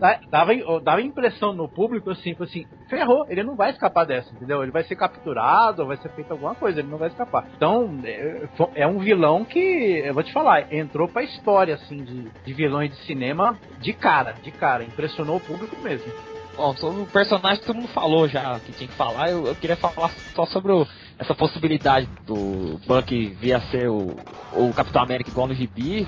Tipo, o, o Chris Evans, ele já falou que não, não vai fazer outro filme do Capitão América depois do terceiro. Ele pretende dar uma, tipo, uma aposentada por uns tempos, né? Nem se sabe se vai fazer os Vingadores 3. E o Sebastian Stan, que é o Buck, ele tem contrato para mais oito filmes. Então aí eu não sei se isso quer dizer alguma coisa. Assim. Eu, eu, eu particularmente acho que a Marvel vai fazer isso, cara. É, eu não sei. Isso aí, eu, pelo menos essa possibilidade vai estar em aberto. Isso é que, é, isso é que é bom, né? Ou então usar o próprio é, o Soldado Invernal como, não sei, se ele vai assumir o manto ou continuar usando o... O Soldado Invernal vai entrar na continuidade dos personagens de Marvel, seja num, sei lá, num filme da Viúva Negra, alguma coisa tipo. No futuro vai ter alguma coisa mais pra frente com ele essa história do, do contrato dele eu também li recentemente, assim, muitas possibilidades podem vir daí, né? Captain America needs my help. Falando agora sobre os momentos finais, vamos dizer assim, as conclusões finais, quero chamar a atenção de algumas coisas. Por exemplo, primeiro, esse filme, O Homem de Ferro já tinha muitas interligações com o universo Marvel, mas esse filme é certamente o que teve mais interligações com todos os que já passaram, com o seriado de TV e até abre pontas para filmes que vão que já estão anunciados e filmes que nem foram anunciados, já que é, os, a gente cita, cita o nome lá do Stephen Strange filme nem foi anunciado e já tá é, lá ele. cara, eu acho. eu, é, tipo, eu, eu, eu senti assim que eu fui a única pessoa no cinema que achou aquilo um barato, assim, sabe? quando ocorre o final do filme, né, a gente vê que é um filme até que quando, é, é, quando tudo termina, ele vai sinalizando para deixar os, os, personagens posicionados pro futuro, né? A, a gente, Sharon Carter, vai pra CIA, o Nick Fury vira o Shaft, né, João? Ele bota o óculos escuros lá. Você viu? Caraca, é igualzinho. É, você não viu não? Quando, quando ele botou óculos escuro, aí eu, eu ouvi, eu ouvi a musiquinha do Shaft. I might take you down, but I'll never let you down. Now, what's my name? Shaft. Remember me? Na verdade, a Mônica Cena teve duas referências a dois filmes que ele participou. É, né? e outra referência, João. Lá no, no na lápide dele tá aquela é, aquele ah, fala do Pulp Fiction do, é do, Ezequiel é. é do Ezequiel é, que é do filme do Pulp Fiction que ele falava é, a citação é. dele é um easter egg da, daqueles isso aí caramba é, não, não tinha tem, reparado isso não. Pode olhar. Tem, tem que ressaltar que a Rio vai para as indústrias, indústrias Stark. Então, né? a Rio vai para as indústrias Stark. Provavelmente ela vai, sei lá, ter uma trama muito parecida com o que teve já na fase do Matt Fraction. Ou ela pode ocupar o papel da Bethany Cabe, né? Que foi uma agente de segurança do Stark, né? Uma, uma... Mas eu sei que, cara, é, é, é uma coisa que vale a pena comentar assim paralelamente, né? Uhum. Até a Rio, que participa muito pouco, tem uma participação muito boa no filme, né? Sim, sim. Apesar de eu não gostar da atriz fazendo esse papel, porque eu acho que não combina muito bem, mas ela teve uma atuação fundamental no filme. É, muito legal. O... Eu prefiro ficar calado sobre essa personagem, sobre essa atriz. Você vai comentar daqui papel. Você vê que o, o, personagem lá, que é o Brock Hullow, que por enquanto é só um nome pra galera, ele é. Ele aparece ainda, todo queimado. E quem sabe que o Brock Hullow, na verdade, é o nome do Ossos Cruzados, sabe que vai ter coisa é. aqui. Sabe que só no final, nas cenas finais, que eu lembrei, falei, eu, eu parei assim falei, peraí, cadê o Ossos Cruzados? Eu não tinha prestado atenção. Pois é. Aí, aí, de, depois que citou o nome dele, que eu, a minha mente voltou todo o filme pra trás. Às vezes que falaram o nome dele, ai caramba, presta atenção, é isso aí. pois é. Então, termina o filme com todos esses novos direcionamentos. A gente também pode falar um pouco, sem spoilers, sobre o que repercute em agentes da Shield, já que se tem uma, uma briga para capar de desconfiança, né, no, no próprio filme, em dado momento você vê que o Brock Hula, que a gente citou aqui, ele fala pro pessoal acionar o foguete, desobedecer a ordem do Capitão América. Então os agentes ficaram meio confusos. E aí um apontou a arma pro outro. Então isso também repercute também no seriado. Afinal, o seriado é o nome Agents of S.H.I.E.L.D. E se a S.H.I.E.L.D. tá comprometida no seriado, vai ter essa repercussão também. E é, pro futuro, a gente tem a tal cena pós-crédito, né? Duas cenas pós-crédito. A segunda cena pós-crédito é com o Buck, né? Já mostrando que ali havia um, um já um preparo para ele no futuro. E também a aparição de três personagens conhecidos da Marvel. Um é o Barão Strucker, que já mostra um indicativo para Vingadores, já que ele está de posse, além daquela joia lá, do infinito, de dois personagens que sofreram experimentos. Ninguém sabe direito que experimentos são esses. Que ele chama de Os Gêmeos. A outra cena, a última cena mesmo, que é de fato pós-crédito, ela não é nada demais. Ela só indica o que a gente já comentou que é o Buck tentando ver que é, qual é a vida dele de verdade, livre do jugo da ida, né? Porque ele não tá mais sendo congelado. A do Barão Strucker, eu acho que é mais ou menos o que você falou, tá preparando pro futuro, talvez até pra gente especular o que seria essa era do Ultron, o Ultron, mas atenção, é a presença da Feiticeira Escarlate, do Mercúrio, não tem. Você viu a, a referência na Tia M? Viu a referência? Percebi, também percebi. Quadradinhos, quadradinhos, ah, cara. Ela aqueles quadradinhos. É, ela ali, é, mexendo hum. aqueles exatamente. Porque, né, aquilo ali parece só que ela é uma telecinética, né? Quem não conhece não sabe que ela, na verdade, mexe com a realidade, enfim. Eu, eu gostei, mas eu, eu juro que eu tava tão, assim, uh, uh, envolvido com, com o desfecho do filme, que eu achei muito bom, que eu não consegui prestar tanta atenção assim, eu pensei assim, pô, legal, beleza, tudo bem, é a ligação que eles têm pra fazer com o resto do, do, dos outros filmes. A única coisa que depois me fez ficar pensando é o seguinte, como é que eles tomaram posse daquele cetro se supostamente aquele cetro tá de posse dos Asgardianos? Não, senhor. Não. O cetro tava na mão da, da, da viúva negra e ficou. Os Asgardianos levaram o Tesseract. Eles levaram a joia do espaço, né? E o Lá no cetro- final do, do, do, do- do Thor, quando eles levam a joia, acho que é do, da força, né? Do poder, sei lá, pro, pro presta colecionador, Então, eles, eles, não dizem que eles estão. falam que não podem ficar com mais de duas joias juntos. Então, eles sabiam que uma tava na Terra, que é a do cetro. Outra tá em Asgard, que é o Tesseract, né? Que é o coisa. E a outra tá com o colecionador. A viúva nunca entregou pra eles. Mas como é que aquele negócio, a gente tem que depois eles vão ter que explicar como é que aquele negócio parou na mão da Hydra, né? É, mão da a Shield é controlada pela Hydra, né? É, tava na mão É, da a Shield era a Hydra, a Hydra era a Shield. É, não tinha pensado desse ponto de vista, é verdade. Eu achava que as duas coisas tinham ficado com, com os, com, com os Asgardianos. Eu acho que o que surpreende mesmo é a, a, a Mercúrio, normalmente, porque a gente sabe, como a Marvel não tem o predomínio, né, o uso do, do, do- universo mutante, como é que eles in- in- introduziriam os dois personagens, já que eles disseram que eles os dois iam estar nos Vingadores 2. Então eu acho que, que, que deixa aí, na verdade, mais uma pulga atrás da orelha do que alguma coisa assim concreta. Tipo, o que que eles são? São mutantes? Não são? Como é que eles estão de posse da Hydra? É, eles são voluntários, né? Eles eram voluntários. Se eles eram voluntários, eles sofreram algum experimento, na minha opinião. É, aí é isso que eu tô colocando em questão, porque no universo Ultimate não é isso que acontece. Se a principal referência do universo Marvel no cinema é o Ultimate, a gente já pode descartar isso, porque no Ultimate a gente também tem aquela origem mutante e tal. É, se bem que o mutante no Ultimate, ele é um experimento, né? Sim, mas Mas é isso que eu tô dizendo. Eles devem forçar isso dentro de outra abordagem, né? Mas devem reforçar essa ideia de que eles são frutos de experimentos genéticos. Posso, posso dar minha opinião? Eu acho que eles são in- inumanos. Não, mas o Kevin Feige já deu a entender que eles só não vão usar o nome mutante, mas tipo, vai ser- não se sabe se vai usar esse termo é, milagres, não sei, mas vai ser vão, ser- vão existir seres que já nascem com superpoderes, igual mutantes, só não vão chamar de mutantes. Eles podiam chamar, sabe de quê? De Marvels. Marvel. Nossa, Maravilha. Marvels. Só uma pergunta que aquele interlocutor do Von Strucker na cena final, ele não é ninguém não, assim, também. Que interlocutor? Hum, não reconheci tá pessoa conversando. por Eu reconheci também. O cara que acompanha o Stroker. Aquele cara é o médico que tava com o Nick Fury, pô. Ah, sim. Ah, é? É verdade! É verdade.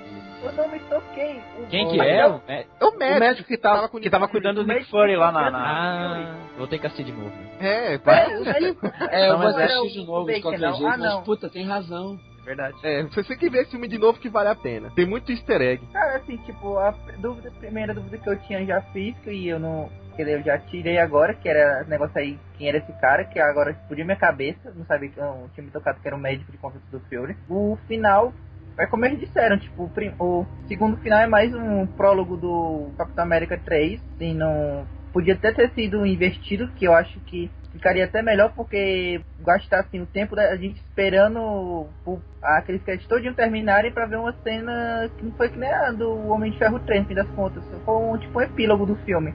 Legal mas, mesmo mas, a cena Paulo, do- Paulo, podia ser pior. Aí. Podia ser esperar a cena todinha pra ver o cara só tomar duas doses de cana.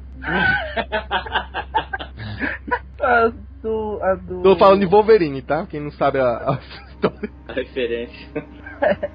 Não, mas cena do. Foi uma cena da, do final da Hydra realmente ficou muito boa, assim, até pra ver como é que vai ficar o mesmo visual dos, dos personagens, o que é que pode acontecer no Vingadores 2 e aumentar mais a expectativa da gente. Até porque o próximo único filme que tem entre Vingadores e a Vingadores 2 e o que a gente tem agora é um filme que não vai ter lá muito a ver, muito a ver por enquanto, que é o Guardi- Guardiões das Galáxias, ou seja, é praticamente uma, esse filme vai ser praticamente uma continuação, continuação direta, Vingadores 2. E tem muita coisa assim que eu realmente fiquei curioso pra saber como é que, vai, como é que vão acontecer as coisas. E ponto ao final dos personagens, assim, eu realmente não entendi aquele final da Viúva Negra, que disseram que ela virou uma fugitiva.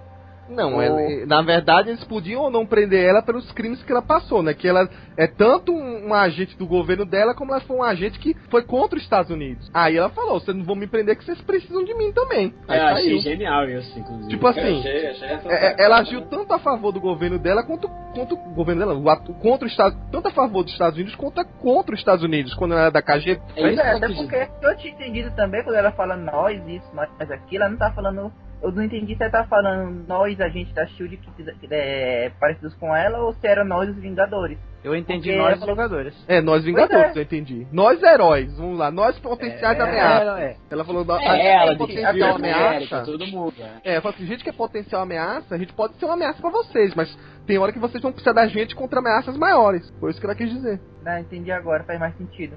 Porque também agora os outros, outros personagens, assim, por exemplo, beleza, eles conseguiram fazer uma introdução muito boa da gente 13 lá pra, e tudo mais, e fizeram até uma pegadinha para não dizer que ela é filha do. que ela é neta da Peg, que nem fizeram no Ultimate, que só chamavam de Sharon, Sharon o tempo todo. E no fim das contas acabaram nem ficando juntos. Mas o que eu achei estranho é como é que eles vão conseguir linkar agora de volta na, na trama do 3 ela vai pra si, assim, tipo, desvinculou total com o universo do Capitão até o momento.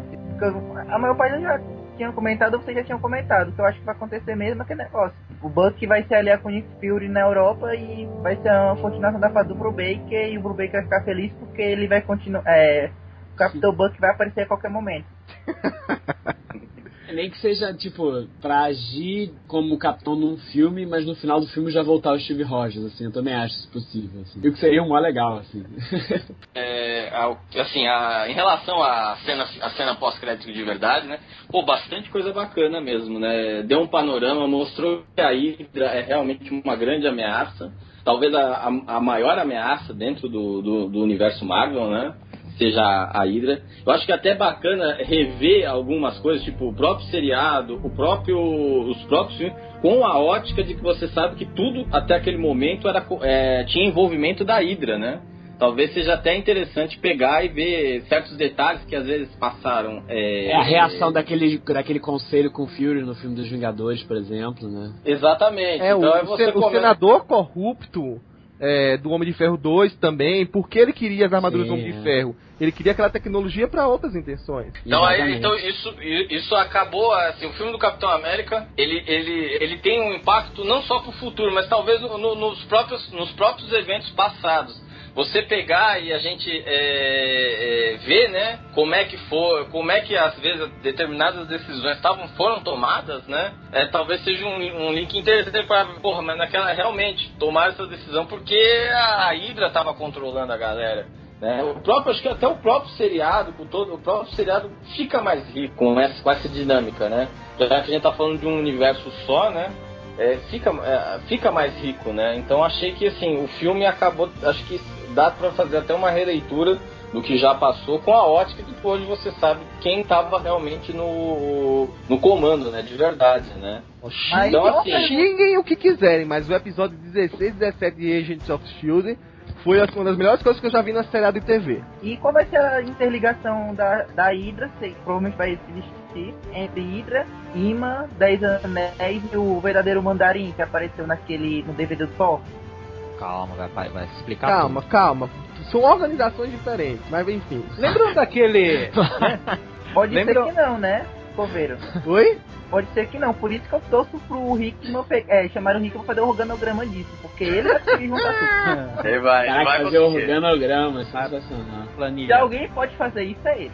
Isso eu dou braço a você. É, coisa, coisa complexa é com o Hickman é, mesmo. É, eu só resta saber se o pessoal vai entender depois que o Hickman fizer o organograma dele, né? Alguém aí se lembra daquele personagem da Praça é Nossa, que era um político que falava todo enrolado? Ah, ainda tem, vou ficar? Lembra? Uhum. Claro. Não, pare... não, parece o senador lá? Parece. Eu vi, eu vi, eu vi aquele, aquele senador. Cara, aquele cara que faz senador é um comediante, né? Você sabe? Não, João Plenário. É, é o João Plenário. Exatamente, cara. Tanto Mas esse ator que faz o, o político no no, no, filme, ele é um comediante americano, assim, tipo, é muito engraçado ele fazer um senador, assim. O... Bom, tudo bem amarradinho, você sai do filme assim com aquela sensação de beleza, semana que vem eu volto no cinema já tem mais um episódio, dá a impressão que seria tão, tão bem amarrado que estão as coisas. Quando, na, na cena pós-crédito, quando falou dos gêmeos lá e, e, eu vi o Stroker, eu pensei nos no gêmeos dele mesmo, né, que tem no quadrinho também, ele tem dois gêmeos, né, que tem, é, tem os é, filhos dele, os filhos dele, é. Eu, eu, pensei nos dois, falei assim, poxa, será que são os dois? Eu tinha até esquecido do Mercúrio da, da Feiticeira Escarlate. Poxa, O que, você. o, o- o que também não exclui, né? A possibilidade. É, de repente, né? É, já que os filhos Sabe, são a gente- mutantes também, né? É, a gente viu dois, né? Vai saber quem mais não tem na manga ali. A possibilidade agora. Não, os filhos dele já que são não- mutantes, né? É. São antes, é. Tanto é que. Já que não tem o Magneto, pode ser ele, pai. É, então. por enquanto- não, é por... É, não, eu não exclui Não, realmente mas é, mas é, faz sentido. Se eles vão ter que fazer uma versão alternativa disso, faz sentido mesmo. Sim, sim. Não, tem, tem lógica mesmo, Coveiro. Até. Mas eu já previ, assim, diferente de você, eu já previ que eles iam fazer isso, porque era a última oportunidade deles de trollarem a Fox e o Brian Singer, cara. Eles iam mostrar o Mercúrio e a Feiticeira Escarlate nesse filme de algum jeito. Que esse é o verdadeiro Mercúrio. Da Fox, no máximo, É. Bertolatti, né? Aquilo é cosplay disso aí. O máximo da Fox é bom pra propaganda de hambúrguer, né? Nem vi a propaganda, mas O da. Fox, não vê. O da não, Fox é cosplay. Não veja, da cara, é tosco. Parece. O Chaves é melhor que aquilo, cara. Não, o Chaves é melhor que muita Aliás, coisa. Chaves estava na lista do Capitão América, né? É mesmo, é verdade. Tava? Tava na lista brasileira. Caraca! Tem uma foto. Tava entre Xuxa e Mamãe Assassinas era Chaves ali. Cara, Acho que era entre os dois, assim, ali perto. O... eu fiquei só meio assim com. Não, não que não vá arrumar depois. Eu achei que o Strucker era mais imponente. Entendeu? Eu achei ele pouco imponente do que eu conhecia nos quadrinhos ali, mas nada que vá prejudicar no, no- no futuro, não. Mas eu, eu diria que um pouco foi a mesma impressão que eu tive do colecionador, sabe? Pouquinho acima, mas enfim, né? Vamos, ver o que acontecer. A segunda cena foi mais pra uma justiça ao personagem, né, coitado? Ele, ele, ele vê, não foi nada assim. Fugiu da regra da cena pós-créditos. Ah, vamos ver a cena dos pró- próximos episódios. Assim, é óbvio que vai, vai- ele vai aparecer de novo e tal. Ali foi só pra mostrar que ele tá finalmente se inteirando de quem ele é. Né? Mas no máximo agora é, é torcer pra, pra, pra, pra ver a continuação de tudo isso que a gente viu. É que a gente tá ficando muito exigente com as cenas pós-créditos. As cenas pós-créditos era só um- um- uma pincelada. A gente tá ficando mal acostumado. mal acostumado, é uma pincelada. É, exatamente. pô. Não é toda hora que vai aparecer. Pô, mas tem duas cenas né? Não, é, que- não, pera. É a a mesma pouco- coisa. O próximo filme de heróis, se não for no mesmo nível que Capitão América, é lixo. É. a a- não, a gente, a gente tá chegando num. A gente tá Assim, botando um patamar acima, mas eu não acho que a gente teve só achar que toda. Só vai comer o, o caviar toda vez, né? Não é possível. Gente, Não, cruzem sim. os É, dedos. é, Cruzem o- os dedos de verdade. Cruzem os dedos, dedos de verdade pro Guardiões da Galáxia, viu? Ele tem Mas uma. é- mas, Agora ele tem uma responsabilidade imensa nas costas. Mas eu Sim. confio, eu confio. Belga, sabe? é, o Coveiro tem razão, porque senão a gente vai acabar virando uns xiitas Nolanzetes aqui, É. querendo que tudo seja o Dark Knight. É, Tá bom. Não, mas então, mas o, próprio, o Capitão América supera Dark Knight. É. Sobre a- que nem o, o Marcos comentou antes, é que cada vez mais fica mais gente no cinema esperando as cenas pós-créditos. Dessa vez, na sessão que eu vi, ficou bastante também. Mas teve um. A, a primeira vez que eu vejo isso, a funcionária do cinema, acho que ela pelo jeito é fã, ela. Quando começou o pessoal a levantar na- nos créditos assim, ela entrou assim e gritou, ó, tem cena extra, tem cena extra, tal. Bora, bora, tá. Isso é inédito. empolgada assim. Melhor né? que inédito, cara. O Gary do É entrou uma empolgação, sim, ela viu que eu ria, assim, ela ficava olhando, tipo, me assim, é tem a cena, tipo assim. Ela, Ela começou a trabalhar, ela começou a trabalhar aquela semana no cinema, por isso. Tá. E outra também, é, é engraçado como tem muita gente que ainda que não lê quadrinhos, assim, não, não saca esses negócios de que DC, Marvel, pra elas é tudo uma coisa, né? Então, aí tem uma amiga minha que eu viciei ela nesses filmes da Marvel, tá? Ela foi assistir contra a amiga, aí disse que quando entrou as cenas pós-créditos e Aí apareceu o Von Stroke falando dos gêmeos lá, a menina falou, ah, super gêmeos, os super amigos. Aí ela que já conhece, eu falava, não, isso é DC, outra coisa, não sei o que. Igual no- nos Vingadores, quando apareceu o Thanos. Era, cara, nem DC é isso aí. É, pois é, que lá nem no quadrinho tem. E o que nem aconteceu nos Vingadores também, que apareceu o Thanos, eu vi um carinha falando, ó, Apocalipse e tal. Tipo, assim. É, ó, e só pra finalizar essa parte, eu não vou falar mais de cena pós-crédito, porque vocês já falaram tudo, mas assim, uma dúvida que ficou é como é que vai ficar aí o seriado de agentes da SHIELD se a SHIELD não existe mais por aí vai. Sim, eu conversando com o? Felga, eu conversando com o Felga, eu tive a impressão de que não é que a SHIELD não existe mais. Eu fiquei com a impressão de que é, ela não é mais uma instituição governamental. E que, por exemplo, o Nick Fury, quando foi lá pra, pra Europa, na minha cabeça, ele disse o seguinte, ó, eu tô lutando com um, bocado de organização, tipo assim, secreta mesmo, que não responde ninguém, e tá infiltrado, porque tem 10 anéis aí, tem imã, tem Hydra, E eu também tenho que me tornar minha própria organização secreta sem freio, sabe? Sem regra. Então eu acho que a Shield vai ficar underground. Não é que ela vai é, é, deixar de existir. Eu acho que ela não vai ter mais a, aquele ar de superintendência e responsabilidade do governo americano e tal. Porque só assim ele vai poder atuar no mundo todo. Que antes que tinha É, acho que vai ser legais. aquele negócio. O Nick Fury vai mostrar que tem um.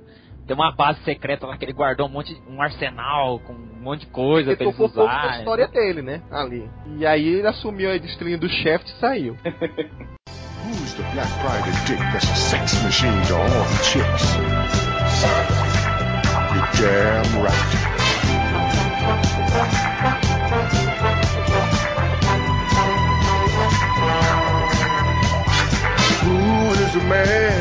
Risk his neck for his brother man? Damn right.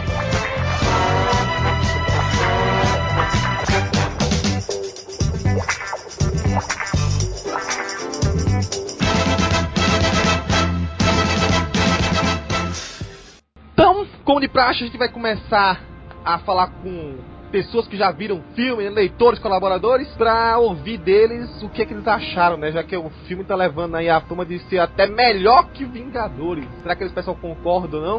Então vamos começar com o primeiro convidado aqui do nosso podcast.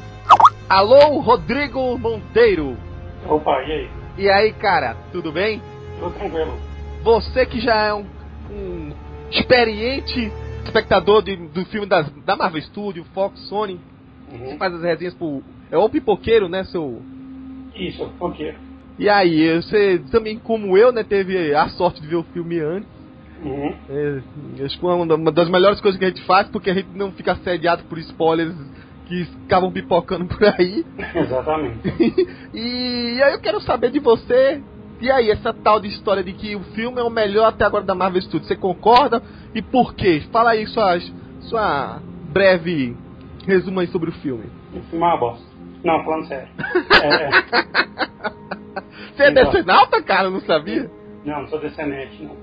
É, então, eu não acho que é melhor do que os Vingadores. Eu acho que é um filme diferente. Porque os Vingadores, eu acho que ele é mais quadrinho de super-herói mesmo, né? Cheio de É. explosão, cheio de vou brigar com você pra gente descobrir que a gente tá junto pra brigar com outra pessoa e tal. Ele é mais quadrinho. O filme do Capitão América não. Ele tem mais um clima dos anos 70, ele tem mais um clima de espionagem. Então eu acho que ele, ele leva o universo Marvel das telas para um outro patamar, sacou? Eu acho que ele expande o, o escopo do, do que a Marvel está fazendo no cinema. Porque a Marvel ela explorou um pouquinho das histórias tecnológicas de Ferro, apesar de ser muito comédia ali. Depois explorou o lado de magia do universo Marvel com o Thor, principalmente com o segundo Thor, né? Apesar de que eu achei que também tinha muita tecnologia naquele segundo Thor. A parte de aventura com os Vingadores.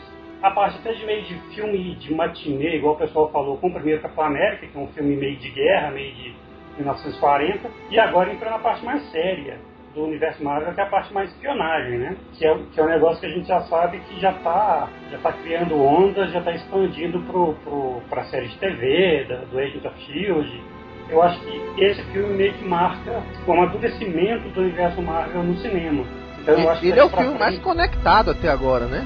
Sim, ele é o mais ligado de todos eles e é o filme que tem menos alívio cômico, se vou pensar bem. Né? Porque todos os filmes anteriores, eles investem um pouquinho no humor. É um negócio do quadrinho também, O né? primeiro Capitão América também não teve tanto humor assim. Sim, eu É, acho o- que é porque a, a também. linha do personagem não pode nem esbarrar muito nisso, né?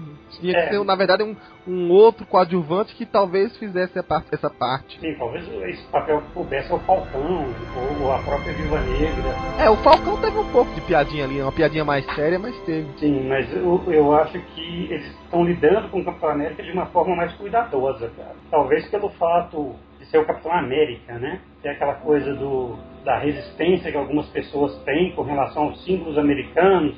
E ele é um símbolo americano, você sabe melhor do que eu, que foi criado como peça de propaganda nos anos 40. É, o, o próprio primeiro filme explica isso, né? Exatamente. Então eu acho que eles, eles tiveram um cuidado muito grande na hora de, de fazer o roteiro, na hora de escolher os diretores, até o- a presença do Robert Redford dá mais credibilidade para esse filme. Se olhar que no currículo dele, ele se envolveu muito com filmes de espionagem nos anos 70.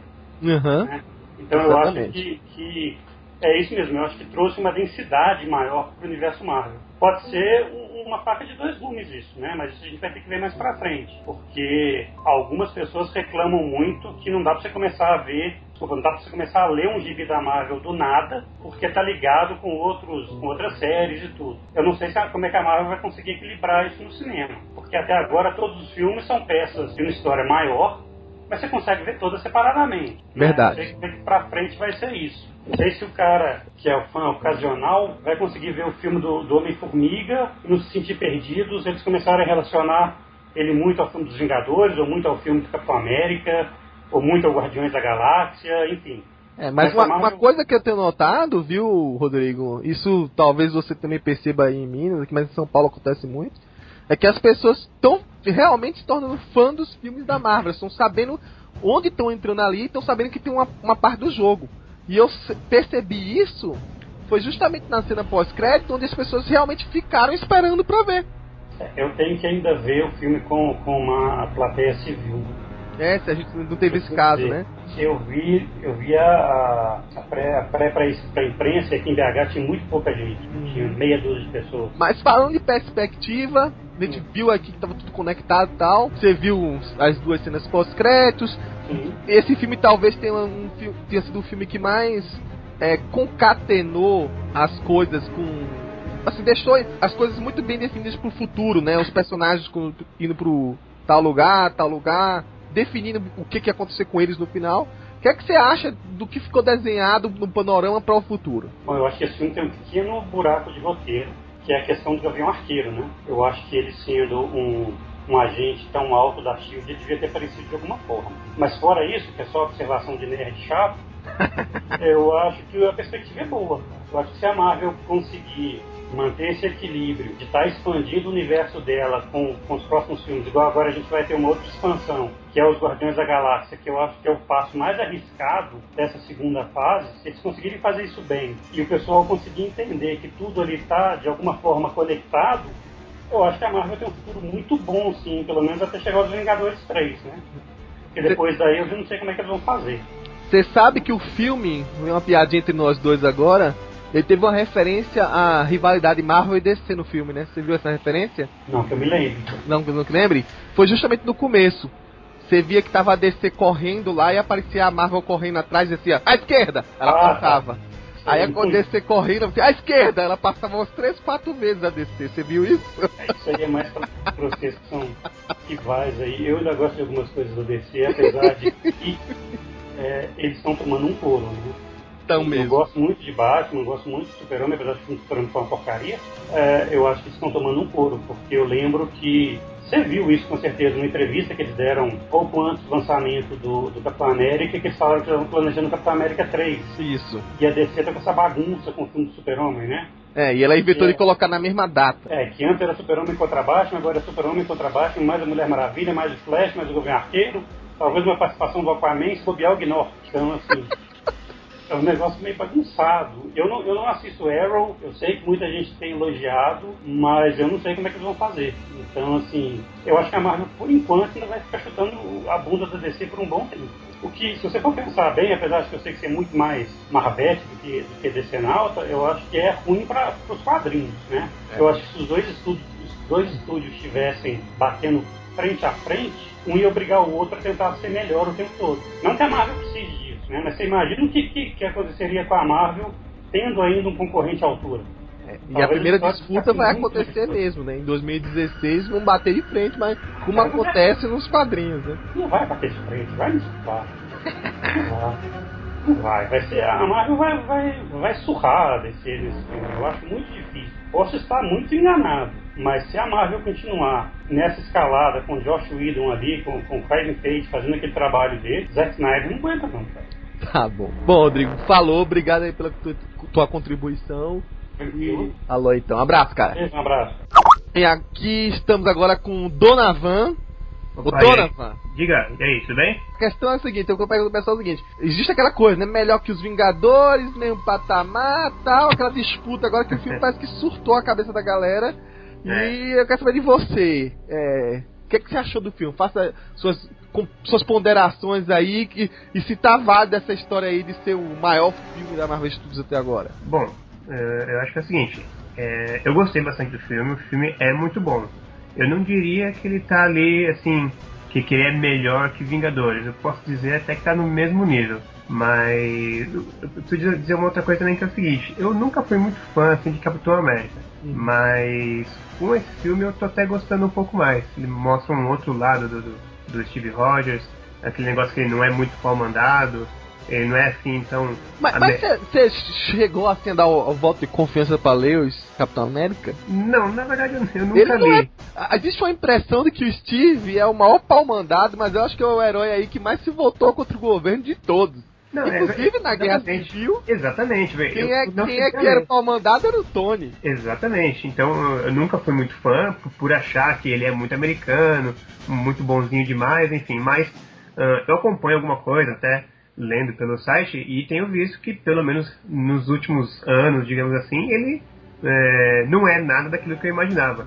E a gente pode ver isso já nesse filme, né?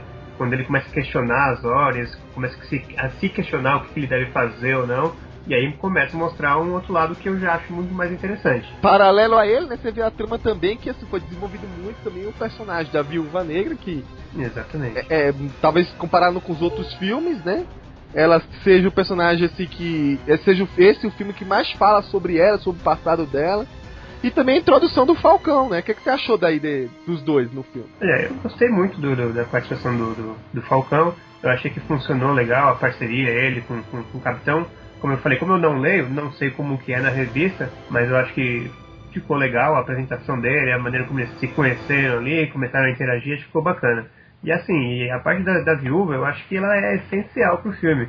Eu diria que, sim, se não fosse, óbvio, um filme do Capitão América, ela é quase assim a protagonista. É ela que uh, leva boa parte da trama, ficou bem legal. Eu acho que a paixão dela é essencial no filme. Todo mundo concorda com isso, né? Ele é o mais conectado com todos os outros do universo Marvel, inclusive com o seriado de TV, né?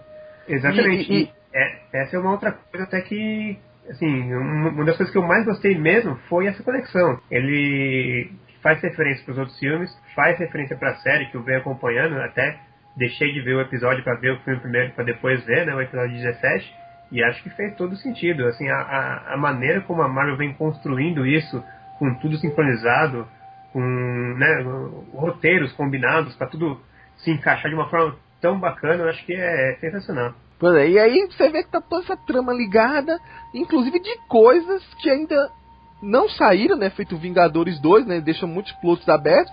E de filmes até que não foram anunciados ainda, feito do Doutor Estranho, né? Quem é Marvete sabe que no meio ali foi citado Stephen Strange. Não, não sei se você viu naquela cena do sítio, né? Que é que ah, você, sim. Qual é, é sua, qual é, a sua perspectiva aí pelo que você ouviu da cena pós-crédito? pelo que anda se montando aí, que é com essa perspectiva pro futuro aí? Sim, de tudo que a gente já viu até agora, há essas conexões elas vêm se mostrando assim, de uma, eh, elas estão, eles estão fazendo isso tudo de uma maneira muito funcional, quer dizer, está tudo fazendo sentido, está tudo se encaixando. E eu acho que é, eles continuam na mesma linha, quer dizer, está cada vez melhor. Eu acho que está caminhando para uma coisa bem legal, quer dizer, na cena pós-crédito nós pudemos ver lá o, já o Mercúrio com a, com a feiticeira, que eles participarem dessa, dessa experiência, até porque a Marvel não pode falar de mutante, porque mutante é do outro estúdio, mas enfim, eu espero que eles mostrem, que eles consigam introduzir os personagens de uma maneira bacana e que, e que faça sentido como eles vêm fazendo com tudo. Então acho que não tem nem por que se preocupar. Acho que vai ficar uma coisa bem, bem legal. É, essa, essa confusão entre estúdios ainda vai dar do que falar, né? Exatamente. Mas pelo menos aparentemente, né? A, a Marvel independente de qual seja a origem mesmo do personagem, ela pelo menos está colocando o personagem um pouco mais fiel fi fisicamente, né? Ah, sim. Eu, eu acho até que eles não vão usar a palavra mutante, porque eu acho que eles nem podem usar, mas eles devem dar alguma outra referência, algo do tipo, ó, eles participaram de uma experiência, mas eles só conseguiram sobreviver à experiência porque eles já são diferentes de alguma outra forma. É, né? Você viu, viu que ele fala, né? Teve vários Exatamente. voluntários, mas só dois sobreviveram. Né? Exatamente. Né? Então eles devem citar de alguma forma essa, essa diferença deles. Eles sobreviveram porque é. já tinham alguma coisa especial aí. Bem colocado, eu não tinha nem prestado atenção nisso. É um jeito de, de, de de, de, de, explicar a situação. É, lembra um pouco até o, o que aconteceu com o Manto e a Daga, né? Eles têm essa coisa, eles são ou não são mutantes, mas eles eram mutantes dormentes e só Sim. foram realmente mutantes quando usaram uma droga. Exatamente, quer dizer, então né, já, já havia predisposição e alguma coisa foi lá e, e funcionou é, como gatilho. Bacana, faz sentido.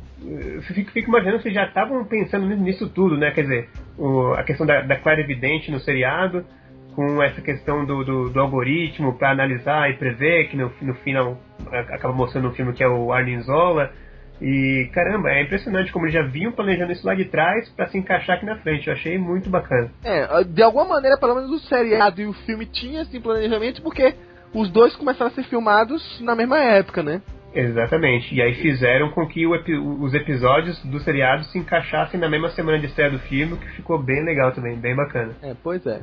Falou, Donovan. Obrigado aí pela tua participação. Falou, Fabiru. Valeu. Falou, abração. Tchau, tchau. Abraço, até mais. E agora estamos aqui com o Pedro André, que é um leitor do site, que você já participou em alguns podcasts já, não foi, Pedro? Já, já participei. Isso. É, geralmente de filme que a gente faz o.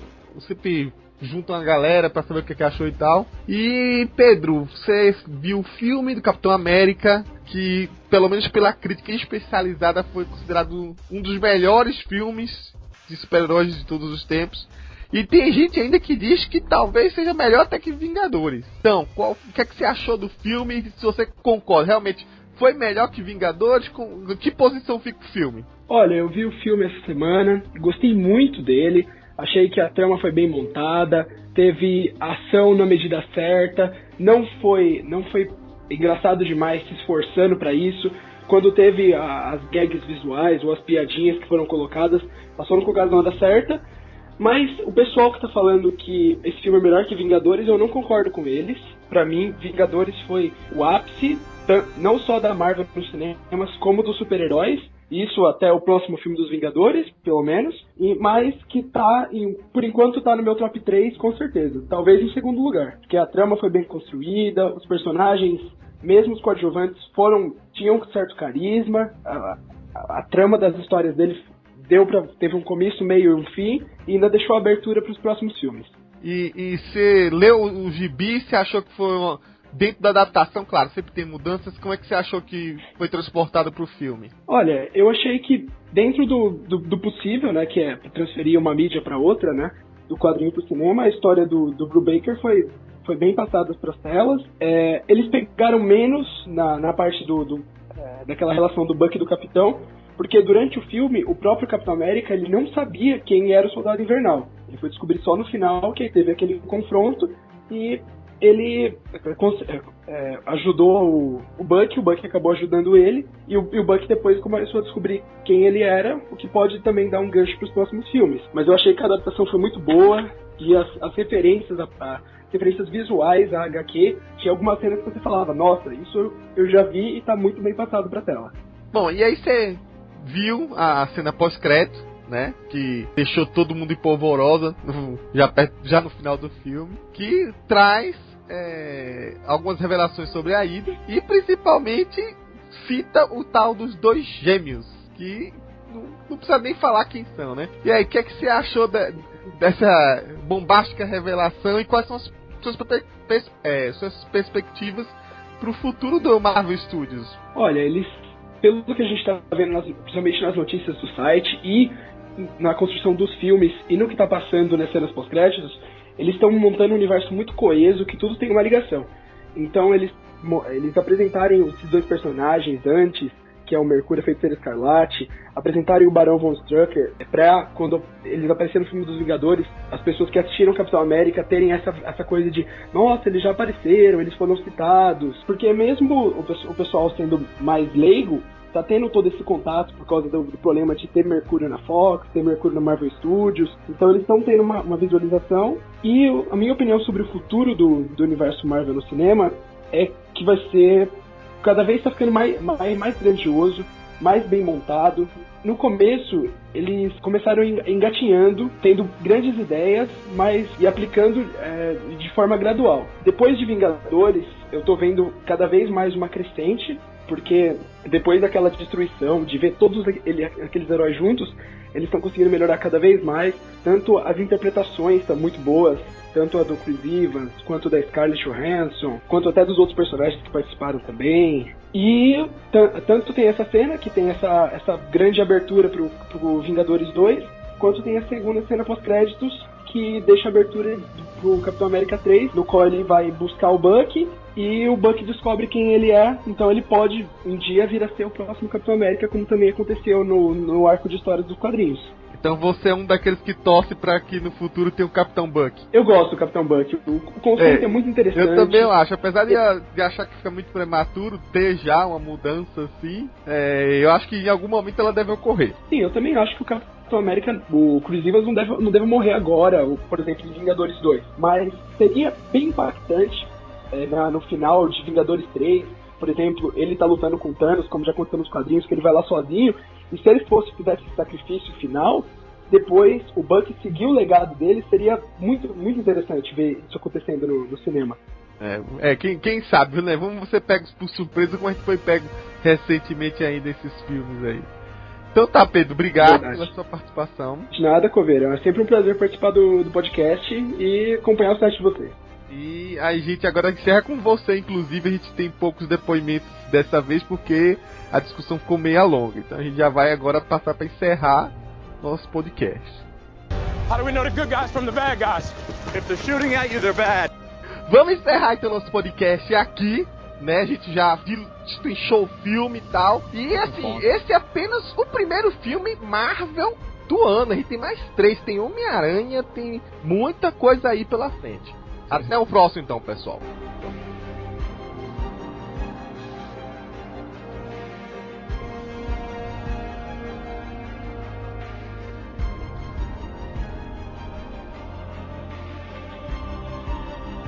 found those bad guys you were talking about. You okay?